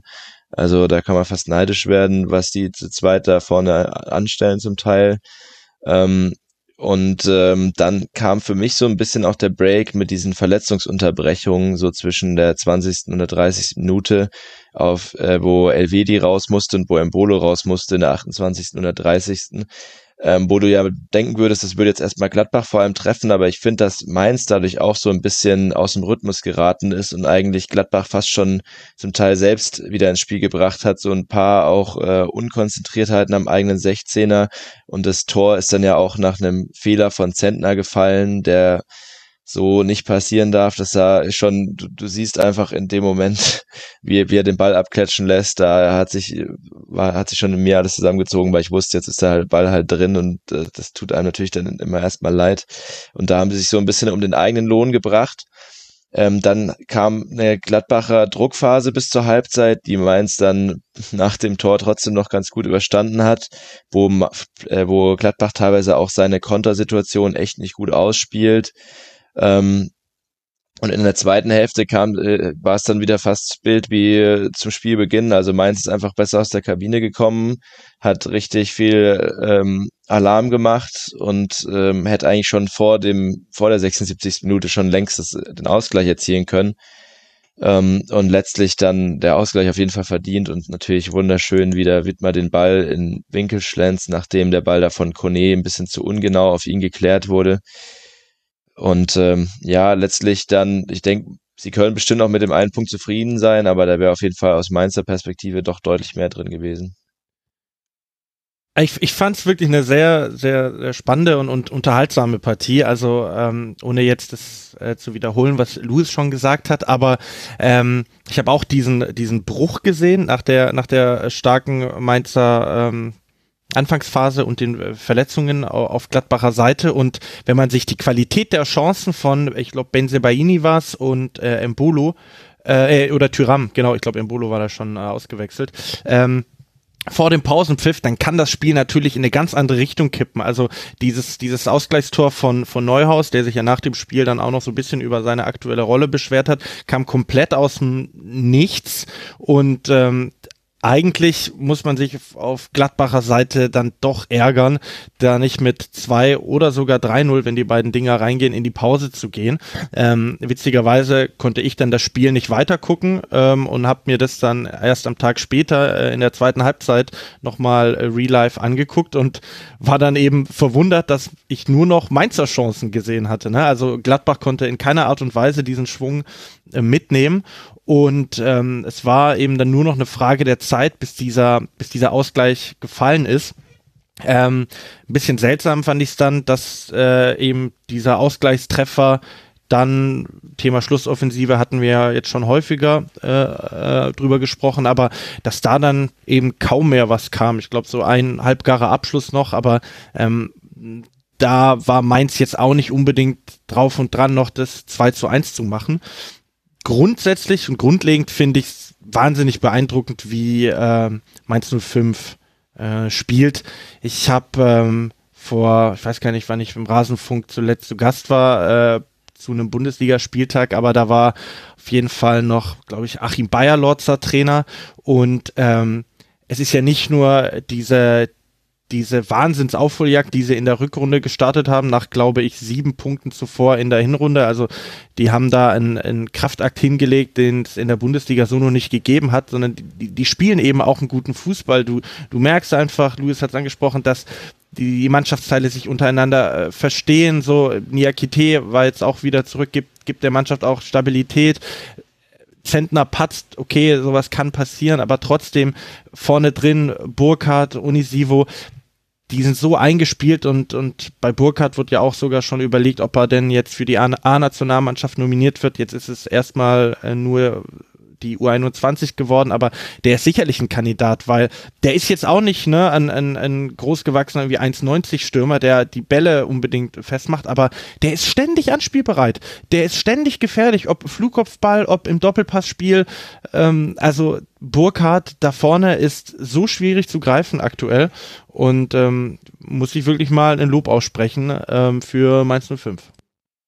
Ja, ähm, einmal, einmal zu Burkhardt. Ich finde es auch echt, ähm, also wenn man ihn auch vielleicht zur letzten Saison vergleicht und ich erinnere mich da, dass gerade zum Ende halt eben und auch unter Bo Svensson da ganz, ganz oft Mainz-Fans auch meinten, ich glaube, also dass sie glauben würden, dass der halt einmal so ein Erfolgserlebnis braucht und das erste Tor und der sich dann halt auch einfach selber dadurch pusht. Und ich glaube, das sieht man einfach in dieser Saison. Ähm, es gefällt mir sehr gut. Wer mir auch gut vorne drin gefällt, ist, ist Lee. Ich kenne ihn aus der letzten Saison von Holstein Kiel. Ich finde, man hat schon gemerkt, dass er ein bisschen Eingewöhnung brauchte, aber ähm, ja, der nimmt sich jetzt halt auch immer wieder diese Distanzschüsse. Ähm, hat ja auch gegen Bielefeld geklappt zuletzt. Und ähm, das, das gefällt mir auch sehr gut bei denen. Und ein, der jetzt nicht durch, durch Torchancen auffällig geworden ist, aber den ich auch auf jeden Fall noch ansprechen wollte, ist Dominic Kor. Ähm, ich finde, er hat auch so ein bisschen dazu beigetragen, dass das Mainz in der zweiten Hälfte viel mehr Zweikämpfe gewonnen hat. Ich fand ihn unfassbar stark gegen, gegen Player, generell gegen den Ball, aber auch immer wieder gut mit dem Ball, ähm, immer wieder kluge Entscheidungen getroffen und ähm, ja, ich glaube, für den war dieser Wechsel zu Mainz 05 äh, von, von Eintracht Frankfurt mit so das Beste, was er machen konnte. Ähm, ich hatte es auch im Forum tatsächlich gesehen, aber generell, ähm, ja, er, er wurde dann ja tatsächlich auch irgendwann auffällig. Ich glaube, in der 67. Minute durch einen Distanzschuss. Ähm, wo, wo ich es dann ehrlich gesagt ein bisschen schade finde, dass anschließend äh, Wittmer da, da Elfmeter fordert. Ähm, war ja davor, glaube ich, auch schon mal in dem Spiel äh, durch Boetius. Ähm, fand, fand ich ein bisschen schade, dieses äh, Fordern von Elfmeter, wo, wenn man es im Nachhinein sieht, ähm, man fast eher über eine Schwalbe diskutieren kann. Gab allerdings auch ein anderes Spiel, wo das, ich glaube, Wolfsburg gegen Augsburg war das, äh, wo es eine ähnliche Szene gab. Finde ich ein bisschen schade, weil gerade bei Mainz, ähm, ja, die sind spielerisch vorne so gut, die spielen sich so viele Chancen, die haben es ehrlich gesagt gar nicht nötig, da irgendwie Elfmeter fordern äh, zu müssen tatsächlich. Ja, und wenn du auf Lee zu sprechen kommst, äh, ich muss daran denken, der wurde auch mit der TSG zwischendurch in Verbindung gebracht. Dann habe ich aus vielen Kreisen gehört, die meinten, der wäre doch ein bisschen zu alt fürs Hoffenheimer Beuteschema. Ähm, aber wenn ich mir jetzt sehe, wie der mit 29 dann quasi als Spätstarter in der Bundesliga Fuß fasst und ich meine, Kiel hat, also es kommt jetzt nicht super überrascht, wenn man sich ansieht, was er in Kiel geleistet hat, aber trotzdem in dem Alter dann äh, noch sich so zu etablieren, das hat mir auch äh, sehr gut gefallen in dem Spiel. Und ähm, Sommer natürlich muss man auf Gladbacher Seite nochmal hervorheben, der sie wieder mal mehrmals im Spiel gehalten hat und das jetzt schon zum wiederholten Mal, was jetzt vielleicht auch nicht unbedingt für Gladbach spricht, so im Allgemeinen. ähm, und ähm, Noah hat es ja vorhin angesprochen, Neuhaus Aussage äh, nach dem Spiel, wo er, wo er sogar relativ deutlich gesagt hat, er hätte sich da ein bisschen mehr Rückendeckung gewünscht in den letzten Wochen, als er dann mal seltener gespielt hat. Aber ich meine, ähm, es stand auch im Forum, ich glaube, Eisernes Fohlen hat es geschrieben, dass dass die Doppelsechs mit ähm, oder die beiden Achter, wie man es nennen will, äh, mit mit Zakaria und Kone halt einfach momentan schon sehr stark sind und auch diese Partie, wenn man jetzt mal Kones äh, etwas schlecht geklärten Ball vom 1-1 ausklammert, auch wieder eine gute Partie gemacht haben und Zakaria ist ja auch einfach extrem flexibel einsetzbar, hat dann nach Elvedis Verletzung, ist dann in die Innenverteidigung gerückt. Ähm, ja, da verstehe ich schon, warum der Neuhaus nicht so viel gespielt hat. Ähm, aber war auf jeden Fall, ähm, habe hab ich kurz aufgehorcht, als er dann schon ein bisschen deutlicher wurde da im Interview. Er ist halt etwas hart in der Realität gelandet, ne? Also es lief ja, glaube ich, für ihn immer steil bergauf äh, seit seit dem Aufstieg mit Düsseldorf und seinem seiner Rückkehr dann ähm, nach nach Gladbach.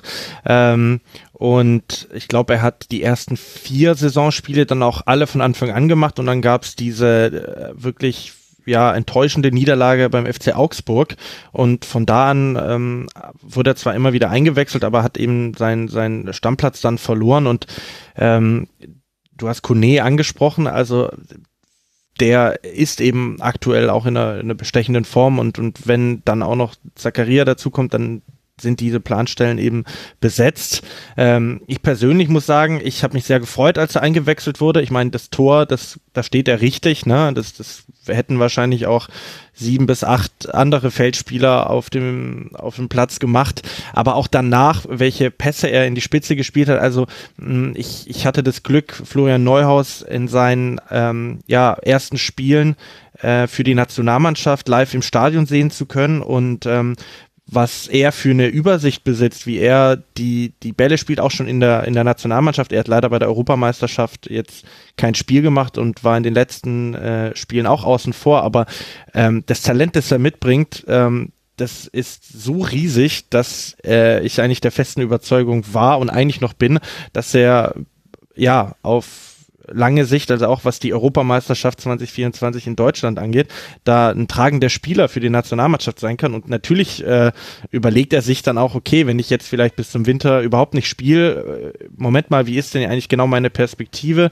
Das ging ja auch so ein bisschen in Richtung Max Eberl, was er da gesagt hat, weil der ähm, vor vier Wochen in einem Interview meinte, ja, mein Gott, also es ist halt eine Leistungsgesellschaft und es klingt dann hart, aber ja, so ist es äh, Fußballgeschäft manchmal und ähm, mal gucken. Also ich denke, die werden da intern drüber quatschen und dann ähm, ja, hast du natürlich auch bei Gladbach das Problem in Anführungszeichen, dass sie eben nicht die Doppelbelastung haben. Heißt, ähm, äh, Hütter muss überhaupt nicht rotieren und sagt dann, okay, unter der Woche äh, spielt dann vielleicht der, der Flo Neuhaus und Kone kriegt eine Pause.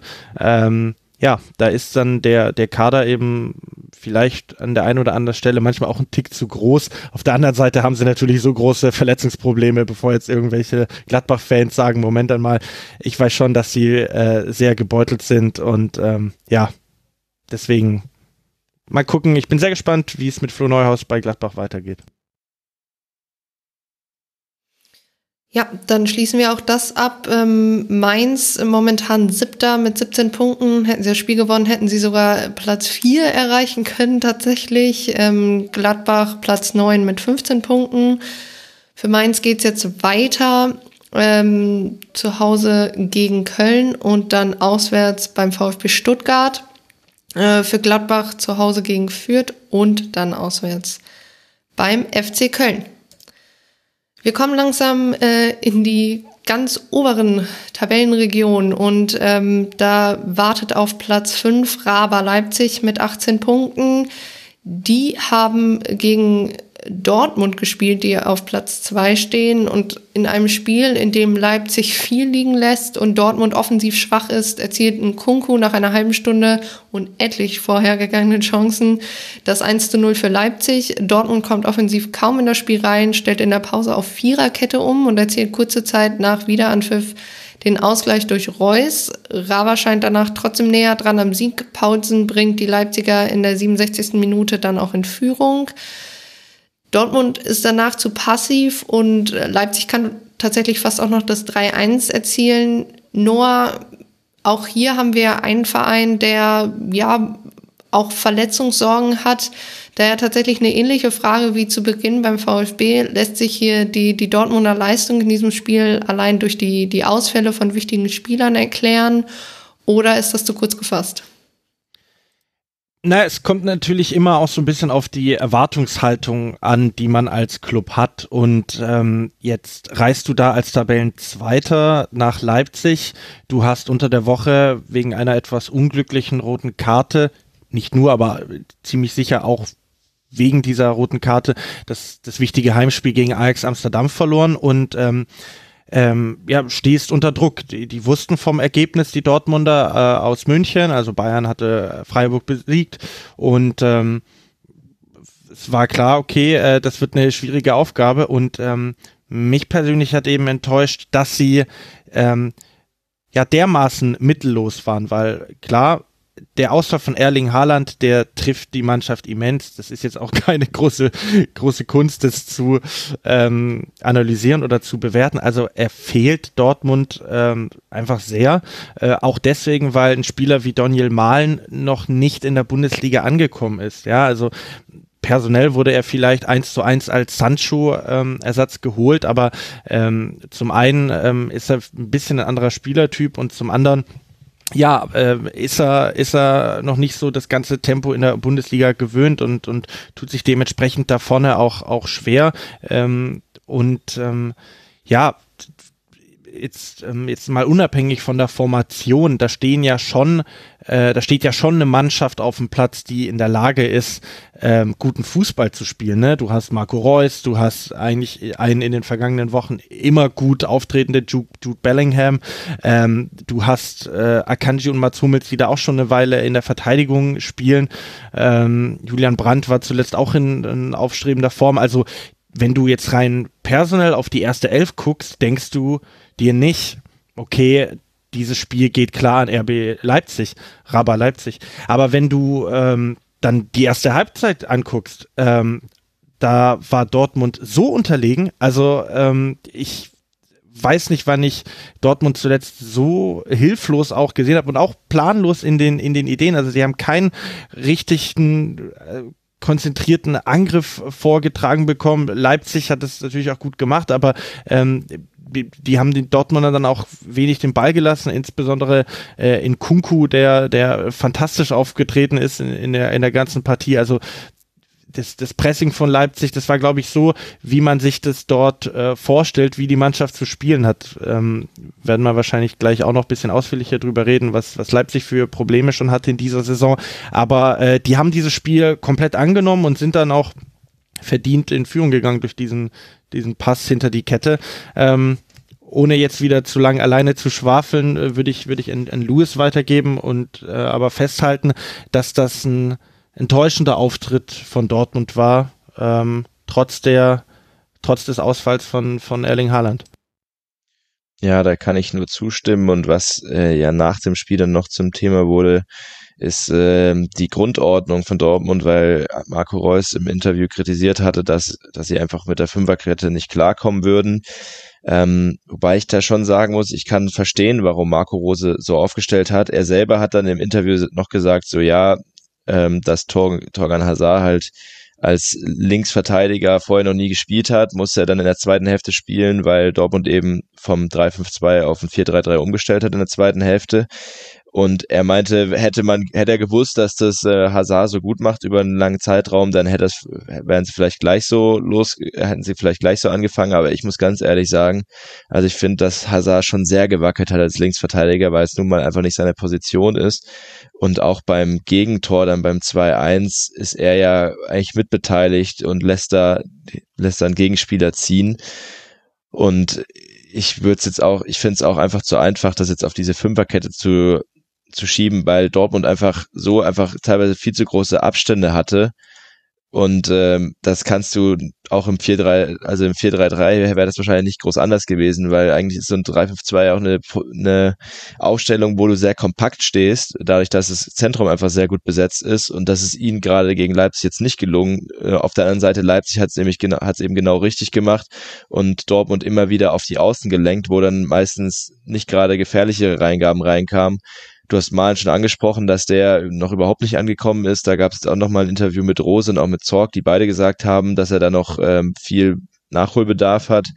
Und äh, ja, natürlich kann man sagen, so die, die, die Verletzungsprobleme spielen da sicherlich mit rein. Sie haben einfach gerade keinen Linksverteidiger und wenn dann da Torgan Hazard spielt, ist es auf jeden Fall eine Schwachstelle, aber das ist natürlich nicht der, das einzige Problem, was Dortmund hatte, weil sie einfach wenig Lösungen dann gefunden haben gegen dieses kompakte Leipzig, ähm, die auf der anderen Seite natürlich auch wieder viel gezeigt haben, was auch äh, schon diese Saison ihnen zum Verhängnis wurde, nämlich dass sie mit ihren Chancen zum Teil echt fatal umgegangen sind. Also das hätte nach dem 1-1 auch ganz anders laufen können und davor haben sie schon hätten sie schon 2-3-0 führen können. Ähm, den Kunk, Nkunku hast du schon erwähnt, wieder sehr starkes Spiel gemacht, hat jetzt in 17 Pflichtspielen 18 Torbeteiligungen, 11 Tore, 7 Assists, aber der hätte auch in diesem Spiel nochmal deutlich mehr haben können.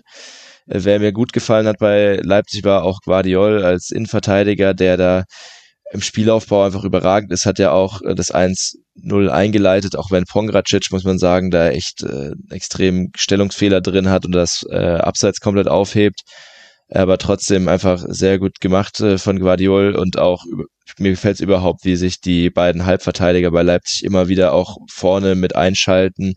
Ähm, Mukiele hat dann ja auch in der zweiten Hälfte als Rechtsverteidiger gespielt und ist da immer wieder mit vorgelaufen und aber auch schon davor äh, in der Dreierkette hat er, ist er viel angelaufen. Ähm, ja, wie gesagt, äh, Leipzig hat ja auch dann in der zweiten Hälfte reagiert auf Dortmunds Umstellung aufs und ist ins 4-4-2 umgestellt. Äh, da hat man auch gemerkt, dass sie dann wieder ein bisschen äh, stabiler waren als dann vorm Tor, wo Dortmund jetzt keine Riesendruckphase hatte, aber zumindest ein bisschen mehr Kontrolle bekommen hat und äh, ja, letztlich komplett verdienter Sieg aus Leipziger Sicht und der hätte eigentlich noch höher ausfallen können, wenn sie mal wieder ein bisschen besser mit ihren Chancen umgehen würden ich finde es bei Dortmund aktuell auch ähm, so, so schade und würde die Frage jetzt einfach auch mal in den Raum stellen an, an euch beide, wie ihr das seht. Also wenn ich an die Anfangsphase der Saison denke, klar, da war Erling Haaland mit dabei, dann habe ich noch dieses ähm, Heimspiel, das allererste Spiel gegen Eintracht Frankfurt im Kopf, wo ähm, ja so, so die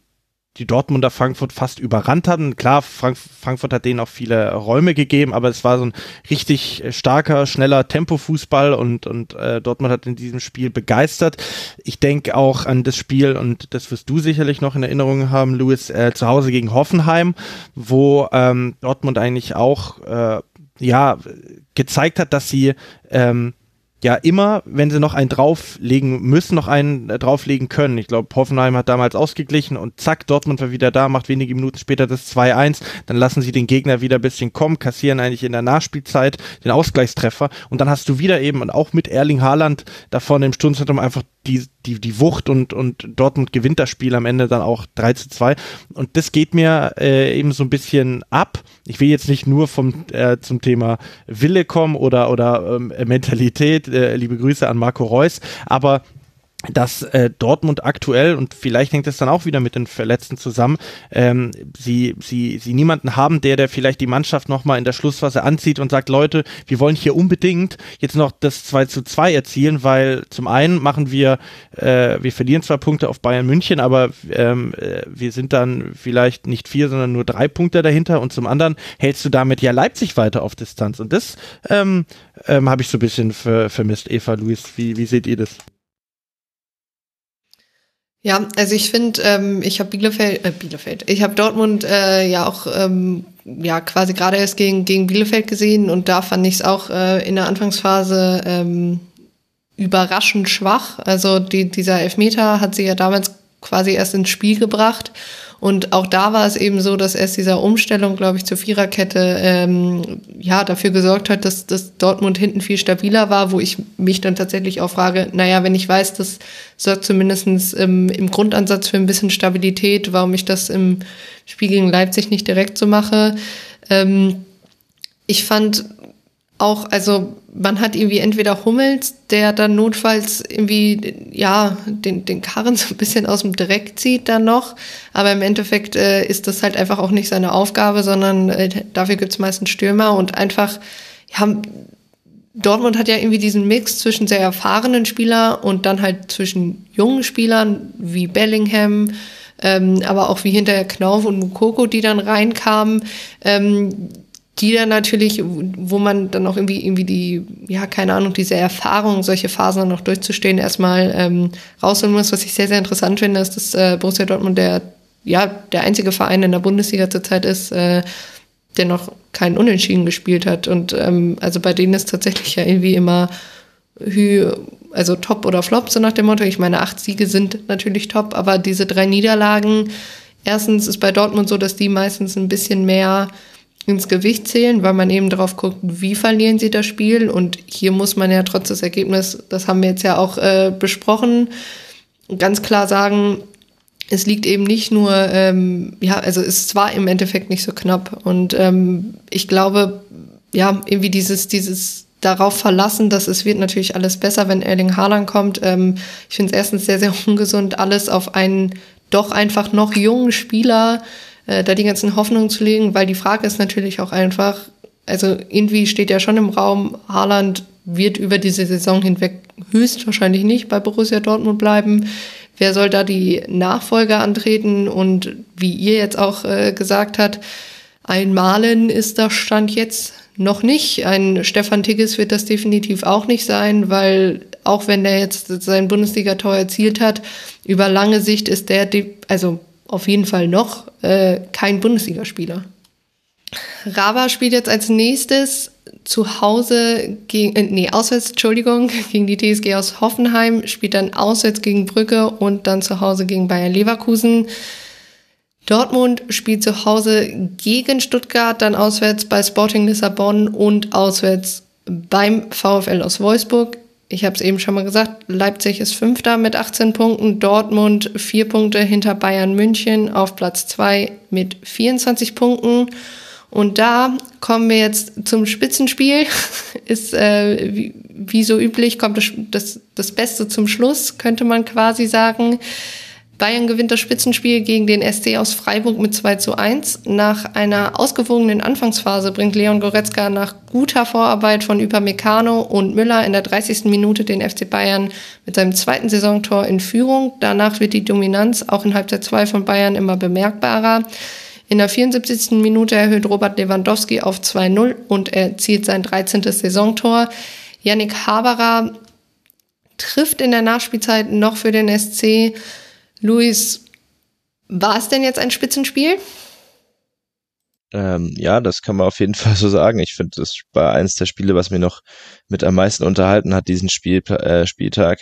Und ich finde, Freiburg hat auch gezeigt, warum sie momentan dort sind, wo sie in der Tabelle dort stehen, wo sie sind und warum sie die beste Defensive der Liga spielen, weil sie das schon sehr gut gemacht haben mit ihrem Pressing, waren sehr flexibel da in der ersten Pressinglinie, haben gut verschoben, den Bayern kaum Räume gegeben, haben auch einen extrem hohen Aufwand gefahren mit 310 Sprints, was ein absoluter Topwert ist. Und ähm, vor allem zu Beginn äh, den München sehr viel Probleme bereitet, haben äh, Freiburg hat auch das Zentrum sehr gut zugestellt. Also die Bayern haben sich da die Dominanz im Zentrum übers Spiel hinweg erarbeiten müssen. Das Tor, das 1-0, ist dann ja auch durchs Zentrum gefallen mit einer sehr, sehr ansehnlichen One-Touch-Kombination, aber vorher haben sie da, kamen sie kaum in solche Situationen rein. Umso äh, mehr muss man dann natürlich loben, dass sie dann, dann auch so effizient sind und die erste Gelegenheit, die sich ihnen bietet, dann auch nutzen. Ähm, ja, Freiburg hat es dann auch geschafft, sich dann auf den Außen immer mal wieder gut durchzukombinieren mit so ähm, Dreieckskombinationen, vor allem auf der linken Seite mit Griffo und Günther, der jetzt auch wieder für die Nationalmannschaft nominiert wurde und das eigentlich auch völlig zu Recht. Also der, was, was der da in Freiburg teilweise wegarbeitet, ist schon bemerkenswert. Ähm, wo sie vielleicht so ein bisschen gewackelt haben, war teilweise auf der rechten Seite mit, äh, mit Kübler, der nicht immer mit ähm, Alfonso Davies zurechtkam und da auch ein, zwei kleinere Stellungsfehler zumindest zu Beginn drin hatte. Und, ähm, und Davies war ja auch einer, der die bei Bayern richtig Alarm gemacht haben, da die Seitenverlagerung von rechts äh, dann immer auf seine Seite, die, die haben schon immer für Gefahr gesorgt. Ähm, ich finde dieses, dass sie dann, dass dann am Ende 2-1 ausgeht, ist eigentlich fast leistungsgerecht, auch wenn Bayern sicherlich noch mehr Chancen gehabt hätte, auch noch ein bisschen zu erhöhen. Ähm, haben dann auch bei diesem bei diesem Anschlusstor da in der Nachspielzeit ein bisschen gepennt. Auch Nianzou, der da gegen Haberer ein bisschen ungestüm zu Werke geht. Der Ball ist ja quasi zu Haberer zurückgeflippert von Nianzou.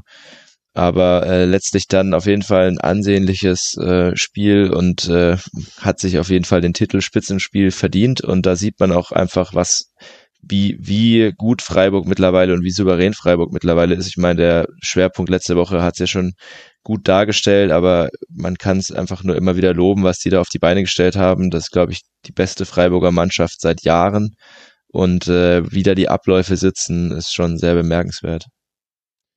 Das, das Tolle an Freiburg ist einfach die Nerven. Also ich glaube, ich als gegnerische Mannschaft hast du einfach keinen Bock gegen die zu spielen, weil die, weil die so bissig sind, so griffig. Und es gab so eine Szene, dass Höhler, der ja eigentlich fürs fürs Tore schießen äh, verantwortlich ist und auch ähm, wieder ein sehr gutes Spiel gemacht hat, der ist dann auf einmal an der am eigenen 16er und er versucht sich da irgendwie noch den Ball zu erkämpfen und dann wieder äh, voranzutreiben. Und ähm, ja auch die die Kombination ähm, ähm, sitzen in den meisten Fällen und und wenn Bayern dann äh, mal, es gab ja die eine Szene, in der glaube ich Kimmich irgendwie so komisch zurückgeköpft hat, dann stand da auch gleich ein, ein, ein Freiburger und, und hat die Chance auch aufs 1-0.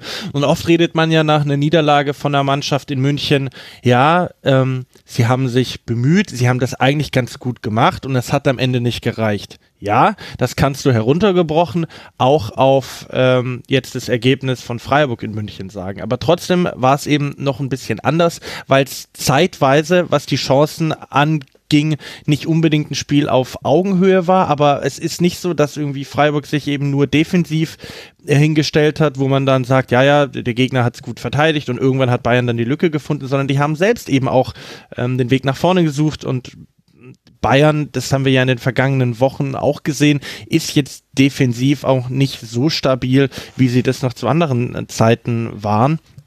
Ähm, hat verschiedene Gründe. Ne? Upamecano ist neu in die Mannschaft gekommen. Luis hat den Yangsu angesprochen, der da etwas unglücklich aussah. Aber ähm, das hat Freiburg dann in Summe schon ganz gut gemacht. Und wenn der, wenn der Anschlusstreffer ein paar Minuten früher fällt, dann, ähm, dann, dann wackelt da Bayern auch nochmal.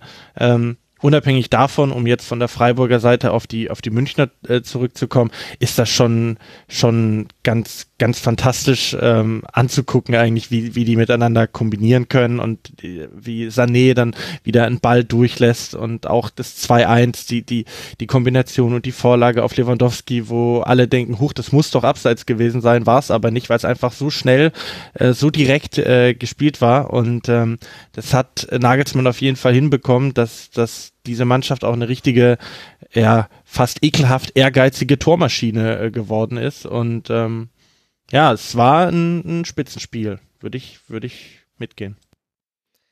Ich finde, ein Spieler, den man bei Freiburg auf jeden Fall auch nochmal ähm, ja, hervorheben muss, ist äh, Nico Schlotterbeck. Ähm, ich finde das überragend, äh, was der da veranstaltet. Klar ist äh, bisschen unglücklich, dass, glaube ich, sein Fehlpass im Aufbauspiel im Endeffekt äh, ähm, ja, dafür sorgt, dass, dass Bayern das 1-0 erzielt. Aber ja, alleine was der, also wie der ein Spiel aufbauen kann als Innenverteidiger, ähm, finde ich unfassbar gut. Äh, seine Balleroberung auch. Ähm, Zweikampfverhalten äh, finde ich allerdings äh, Lienhardt auch sehr ansehnlich. Ähm, ich glaube, das ist mir in der ersten Halbzeit immer wieder aufgefallen, generell von Freiburg. Die, die Balleroberungen der Freiburg im Mittelfeld waren richtig, richtig gut. Ähm, auch das Rausrücken, das, das war schon, wie, wie auch gesa gesagt hat, doch sehr ansehnlich. Ähm, ich fand auch interessant, ähm, Flecken fand ich im, im Tor auch echt eigentlich ganz gut. Ähm, ich fand interessant, dass er auch äh, ein mitspielender Torwart war. Also man hatte immer wieder so äh, die Szenen im Spiel, dann war einmal Neuer fast an der Mittellinie, dann kommt Flecken aber gut raus. Also das war tatsächlich auch ein Spiel von, von zwei Torhütern, die auf jeden Fall auch hinten ja sehr intelligent rausrücken, sehr intelligent verteidigen, äh, meiner Meinung nach. Und ähm, ja, bei Bayern ähm, fand ich, war schon sehr aufmerksam äh, oder ja, sehr bemerkbar, wie viel da tatsächlich auch immer wieder über Davies ging, ähm, wie viel er auch selber an Offensivaktionen beteiligt war. Ich glaube, ähm, ja, das ist auch einer, ich hatte zwischendurch bei ihm mal das Gefühl, dass er ja so ein bisschen verloren wirkte, beziehungsweise nicht mehr das zu 100 Prozent abrufen konnte, was er zum Teil in der letzten Saison abgerufen hat. Aber ähm, der hat mir sehr, sehr gut gefallen in dem Spiel. Ja, und um äh, dann noch einen Freiburger loben zu dürfen, ähm, Noah hat ja Höhler schon angesprochen. Ich finde auch die Entwicklung von ihm einfach sehr, sehr stark, wie er sich wirklich zum kompletten Stürmer ähm, auch gewandelt hat, aber auch gegen den Ball einfach super viel mitarbeitet. Wenn man sich da mal seine Statistiken anguckt, fünf von sechs gewonnenen Zweikämpfen, sieben gewonnene Kopfballduelle. Ähm, also das ist schon saustark, auch zwei Balleroberungen.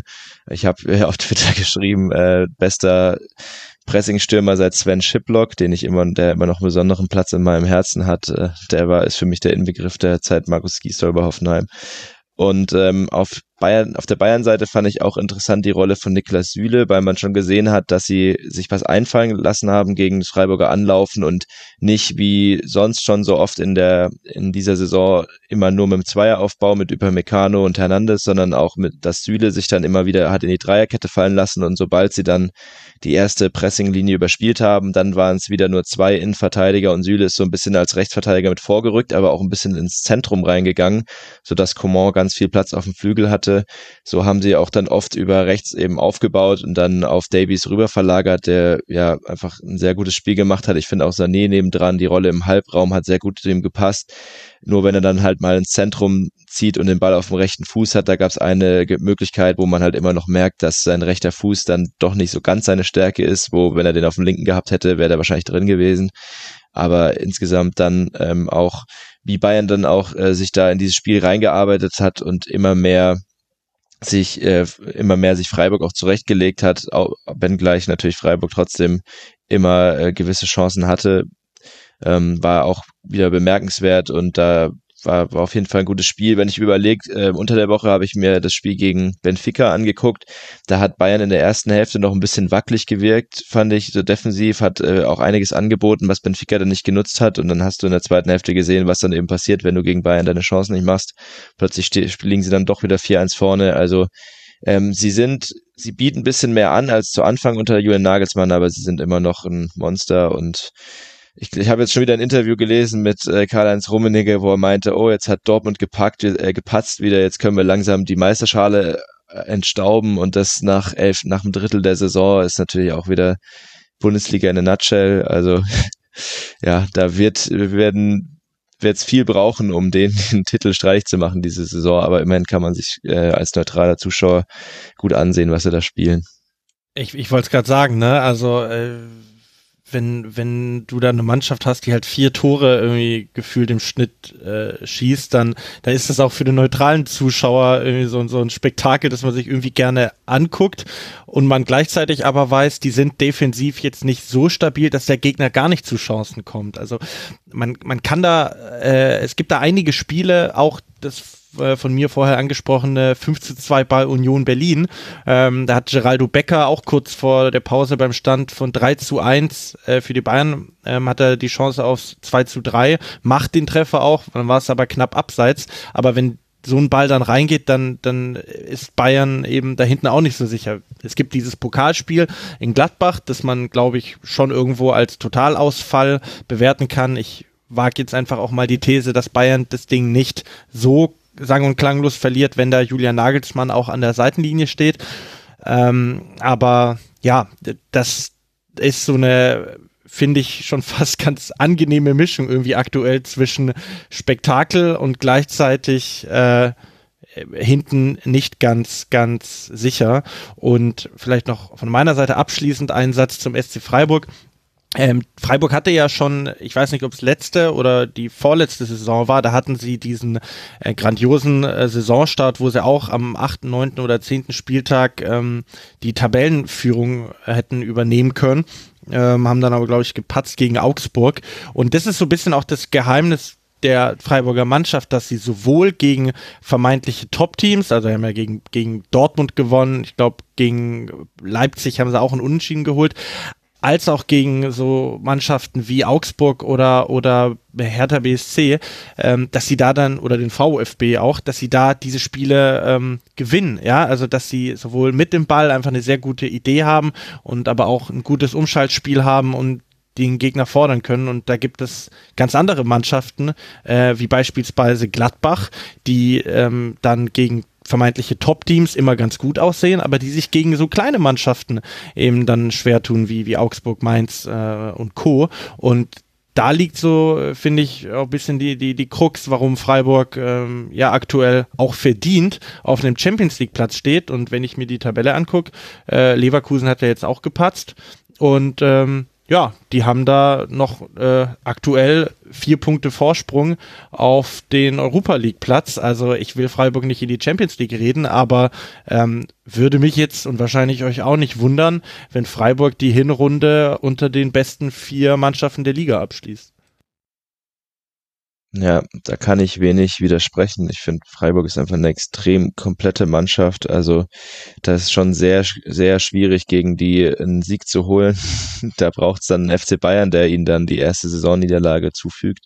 Ähm, um mal noch auf was nicht Sportliches zu kommen, ähm, wollte ich noch die Münchner Fans loben, die ja zumindest die Ultras äh, nicht darum verlegen sind, auch Dinge klar anzusprechen. Unter der Woche gab es ein Banner gegen die Champions League-Reform wieder, was sie ja jetzt auch gemeinsam mit der Dortmunder Fanszene eigentlich die Saison schon durchziehen.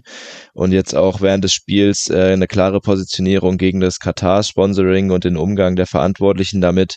Ich fand dann, danach wurde auch Julian Nagelsmann nochmal auf der PK darauf angesprochen, hat natürlich ein jetzt kein besonders eindeutiges Statement hat so abgegeben, ziemlich wischiwaschi, hat halt gemeint, man sei im, sei im Dialog, aber ist ja auch klar, dass er da jetzt nicht krass irgendwie sich positionieren wird, aber ähm, auf jeden Fall wieder wichtig, dass man da dauerhaft ähm, den, den, den Finger in die Wunde legt und die Verantwortlichen eben nicht damit davonkommen lässt, gerade jetzt äh, mit, wenn es auf die WM nächstes Jahr in Katar zugeht, wo ja nochmal die ganzen Menschenrechtsverletzungen, die da in diesem Land passieren, äh, immer wieder thematisiert werden sollten. Ja, da an der Stelle äh, auch noch ein Kompliment an Jonas Friedrich, äh, der das Spiel im, im Einzelspiel kommentiert hat, ähm, der das Banner ähm, sowohl erwähnt als auch eingeordnet hat. Ähm, das fand ich sehr angenehm. Und auch zum Thema Katar, ähm, wenn ich richtig informiert bin, gab es ja auch äh, die ja oder Mitgliederversammlung beim FC Köln und wenn ich das richtig ähm, gelesen habe, hat man sich da auch äh, dafür ausgesprochen beziehungsweise auch so ein bisschen den Vorstand oder die Verantwortlichen dazu verpflichtet, dass man da im DFB ähm, eine klare Rolle zu einnimmt und ihn dazu auch ein bisschen, ja, dass man einfach da ein klares Standing gegenüber Katar vertritt. Ähm, das fand ich sehr lobenswert. Ja, ähm, für den FC Bayern geht es jetzt nach der Pause auswärts gegen den FC Augsburg, dann in der Champions League gegen Dynamo Kiew ebenfalls auswärts und dann kommt Arminia Bielefeld zum Heimspiel. Für Freiburg ähm, kommt als nächstes zu Hause Eintracht Frankfurt und dann geht's auswärts in, zu ähm, dem VfB Bochum, Entschuldigung. Ähm, sicherlich auch gerade das, äh, ja, ganz, ganz interessante Spiele. Und damit sind wir mit dem Spieltag durch. Ähm, und ich möchte mich dann natürlich als allererstes ähm, bei meinen Gästen bedanken. Als erstes Luis Löser, äh, der uns ein bisschen in die Welt von der TSG Hoffenheim nochmal ja, eingearbeitet hat, ein bisschen näher gebracht hat, was da vielleicht alles läuft und was nicht läuft. Äh, vielen Dank, Luis. Ja, der Dank ist ganz meinerseits auch, dass wir alle gemeinsam dieses Wochenende durchgestanden haben. Äh, war mal wieder eine Grenzerfahrung, alle neuen Spiele zu sehen, auch noch in Verbindung mit Arbeit und so, aber es hat wieder alles super funktioniert. Auch ein Dank an Justin Kraft, der mir ein bisschen Input gegeben hat. Äh, das so, wollte ich noch erwähnt haben und sonst ähm, auch nochmal, wenn ich das sagen darf, großes Kompliment, Eva. Man hat natürlich nicht gemerkt, dass deine erste Rasenfunk-Moderation ist und das ist keine Schleimerei, sondern das kommt vom Herzen. Vielen, vielen Dank und auch vielen Dank an Noah Platschko. Danke, dass du ja hier trotz der Stuttgarter Niederlage mit uns äh, die fast drei Stunden durchgearbeitet hast, ähm, mir auch immer wieder meine Moderation abgenommen hat, hast. Äh, großen Dank dafür und danke, dass du dabei warst. Ja, vielen, vielen Dank auch. Äh, hat mir einen großen Spaß gemacht, kann ich natürlich äh, nur zurückgeben. War eine große Freude. Ähm, ich hatte ähm, auf Twitter noch äh, einen Post abgesetzt gestern, dass bis auf das 2 zu 0 von Bochum gegen Hoffenheim ähm, ja, alle Spiele ja sehr, sehr äh, eng waren an diesem Wochenende. Keine Mannschaft hat mit zwei Toren Unterschied gewonnen. Äh, ob das jetzt ein positives Zeichen für die Bundesliga ist, das diskutieren wir an anderer Stelle. Aber äh, ja, war auf jeden Fall ein interessanter Spieltag und es hat mir Spaß gemacht, mit euch drüber zu quatschen. Dann möchte ich, äh, wie für den Rasenfunk üblich, am Ende auch zwei Podcast-Grüße senden. Einmal an Sport Insight. Äh, da gibt es eine Folge zur der ja, zweifelhaften Tradition von Trainerentlassungen. Es geht auch ein bisschen ja, um das, was da mental auch mitspielt für die ja, Beteiligten, äh, kann ich sehr empfehlen. Und ähm, auf den Punkt, äh, ein ja, Podcast der Süddeutschen Zeitung, äh, die haben zwei Folgen zum Klimagipfel 2021 in Glasgow gemacht. Auch das kann ich sehr empfehlen. Und dann war's das an dieser Stelle von mir. In zwei Wochen ähm, begrüßt euch hier wieder Max äh, nach meinen Informationen. Äh, ich wünsche euch eine schöne Länderspielpause. Genießt das Bundesliga-freie Wochenende und bis zum nächsten Mal.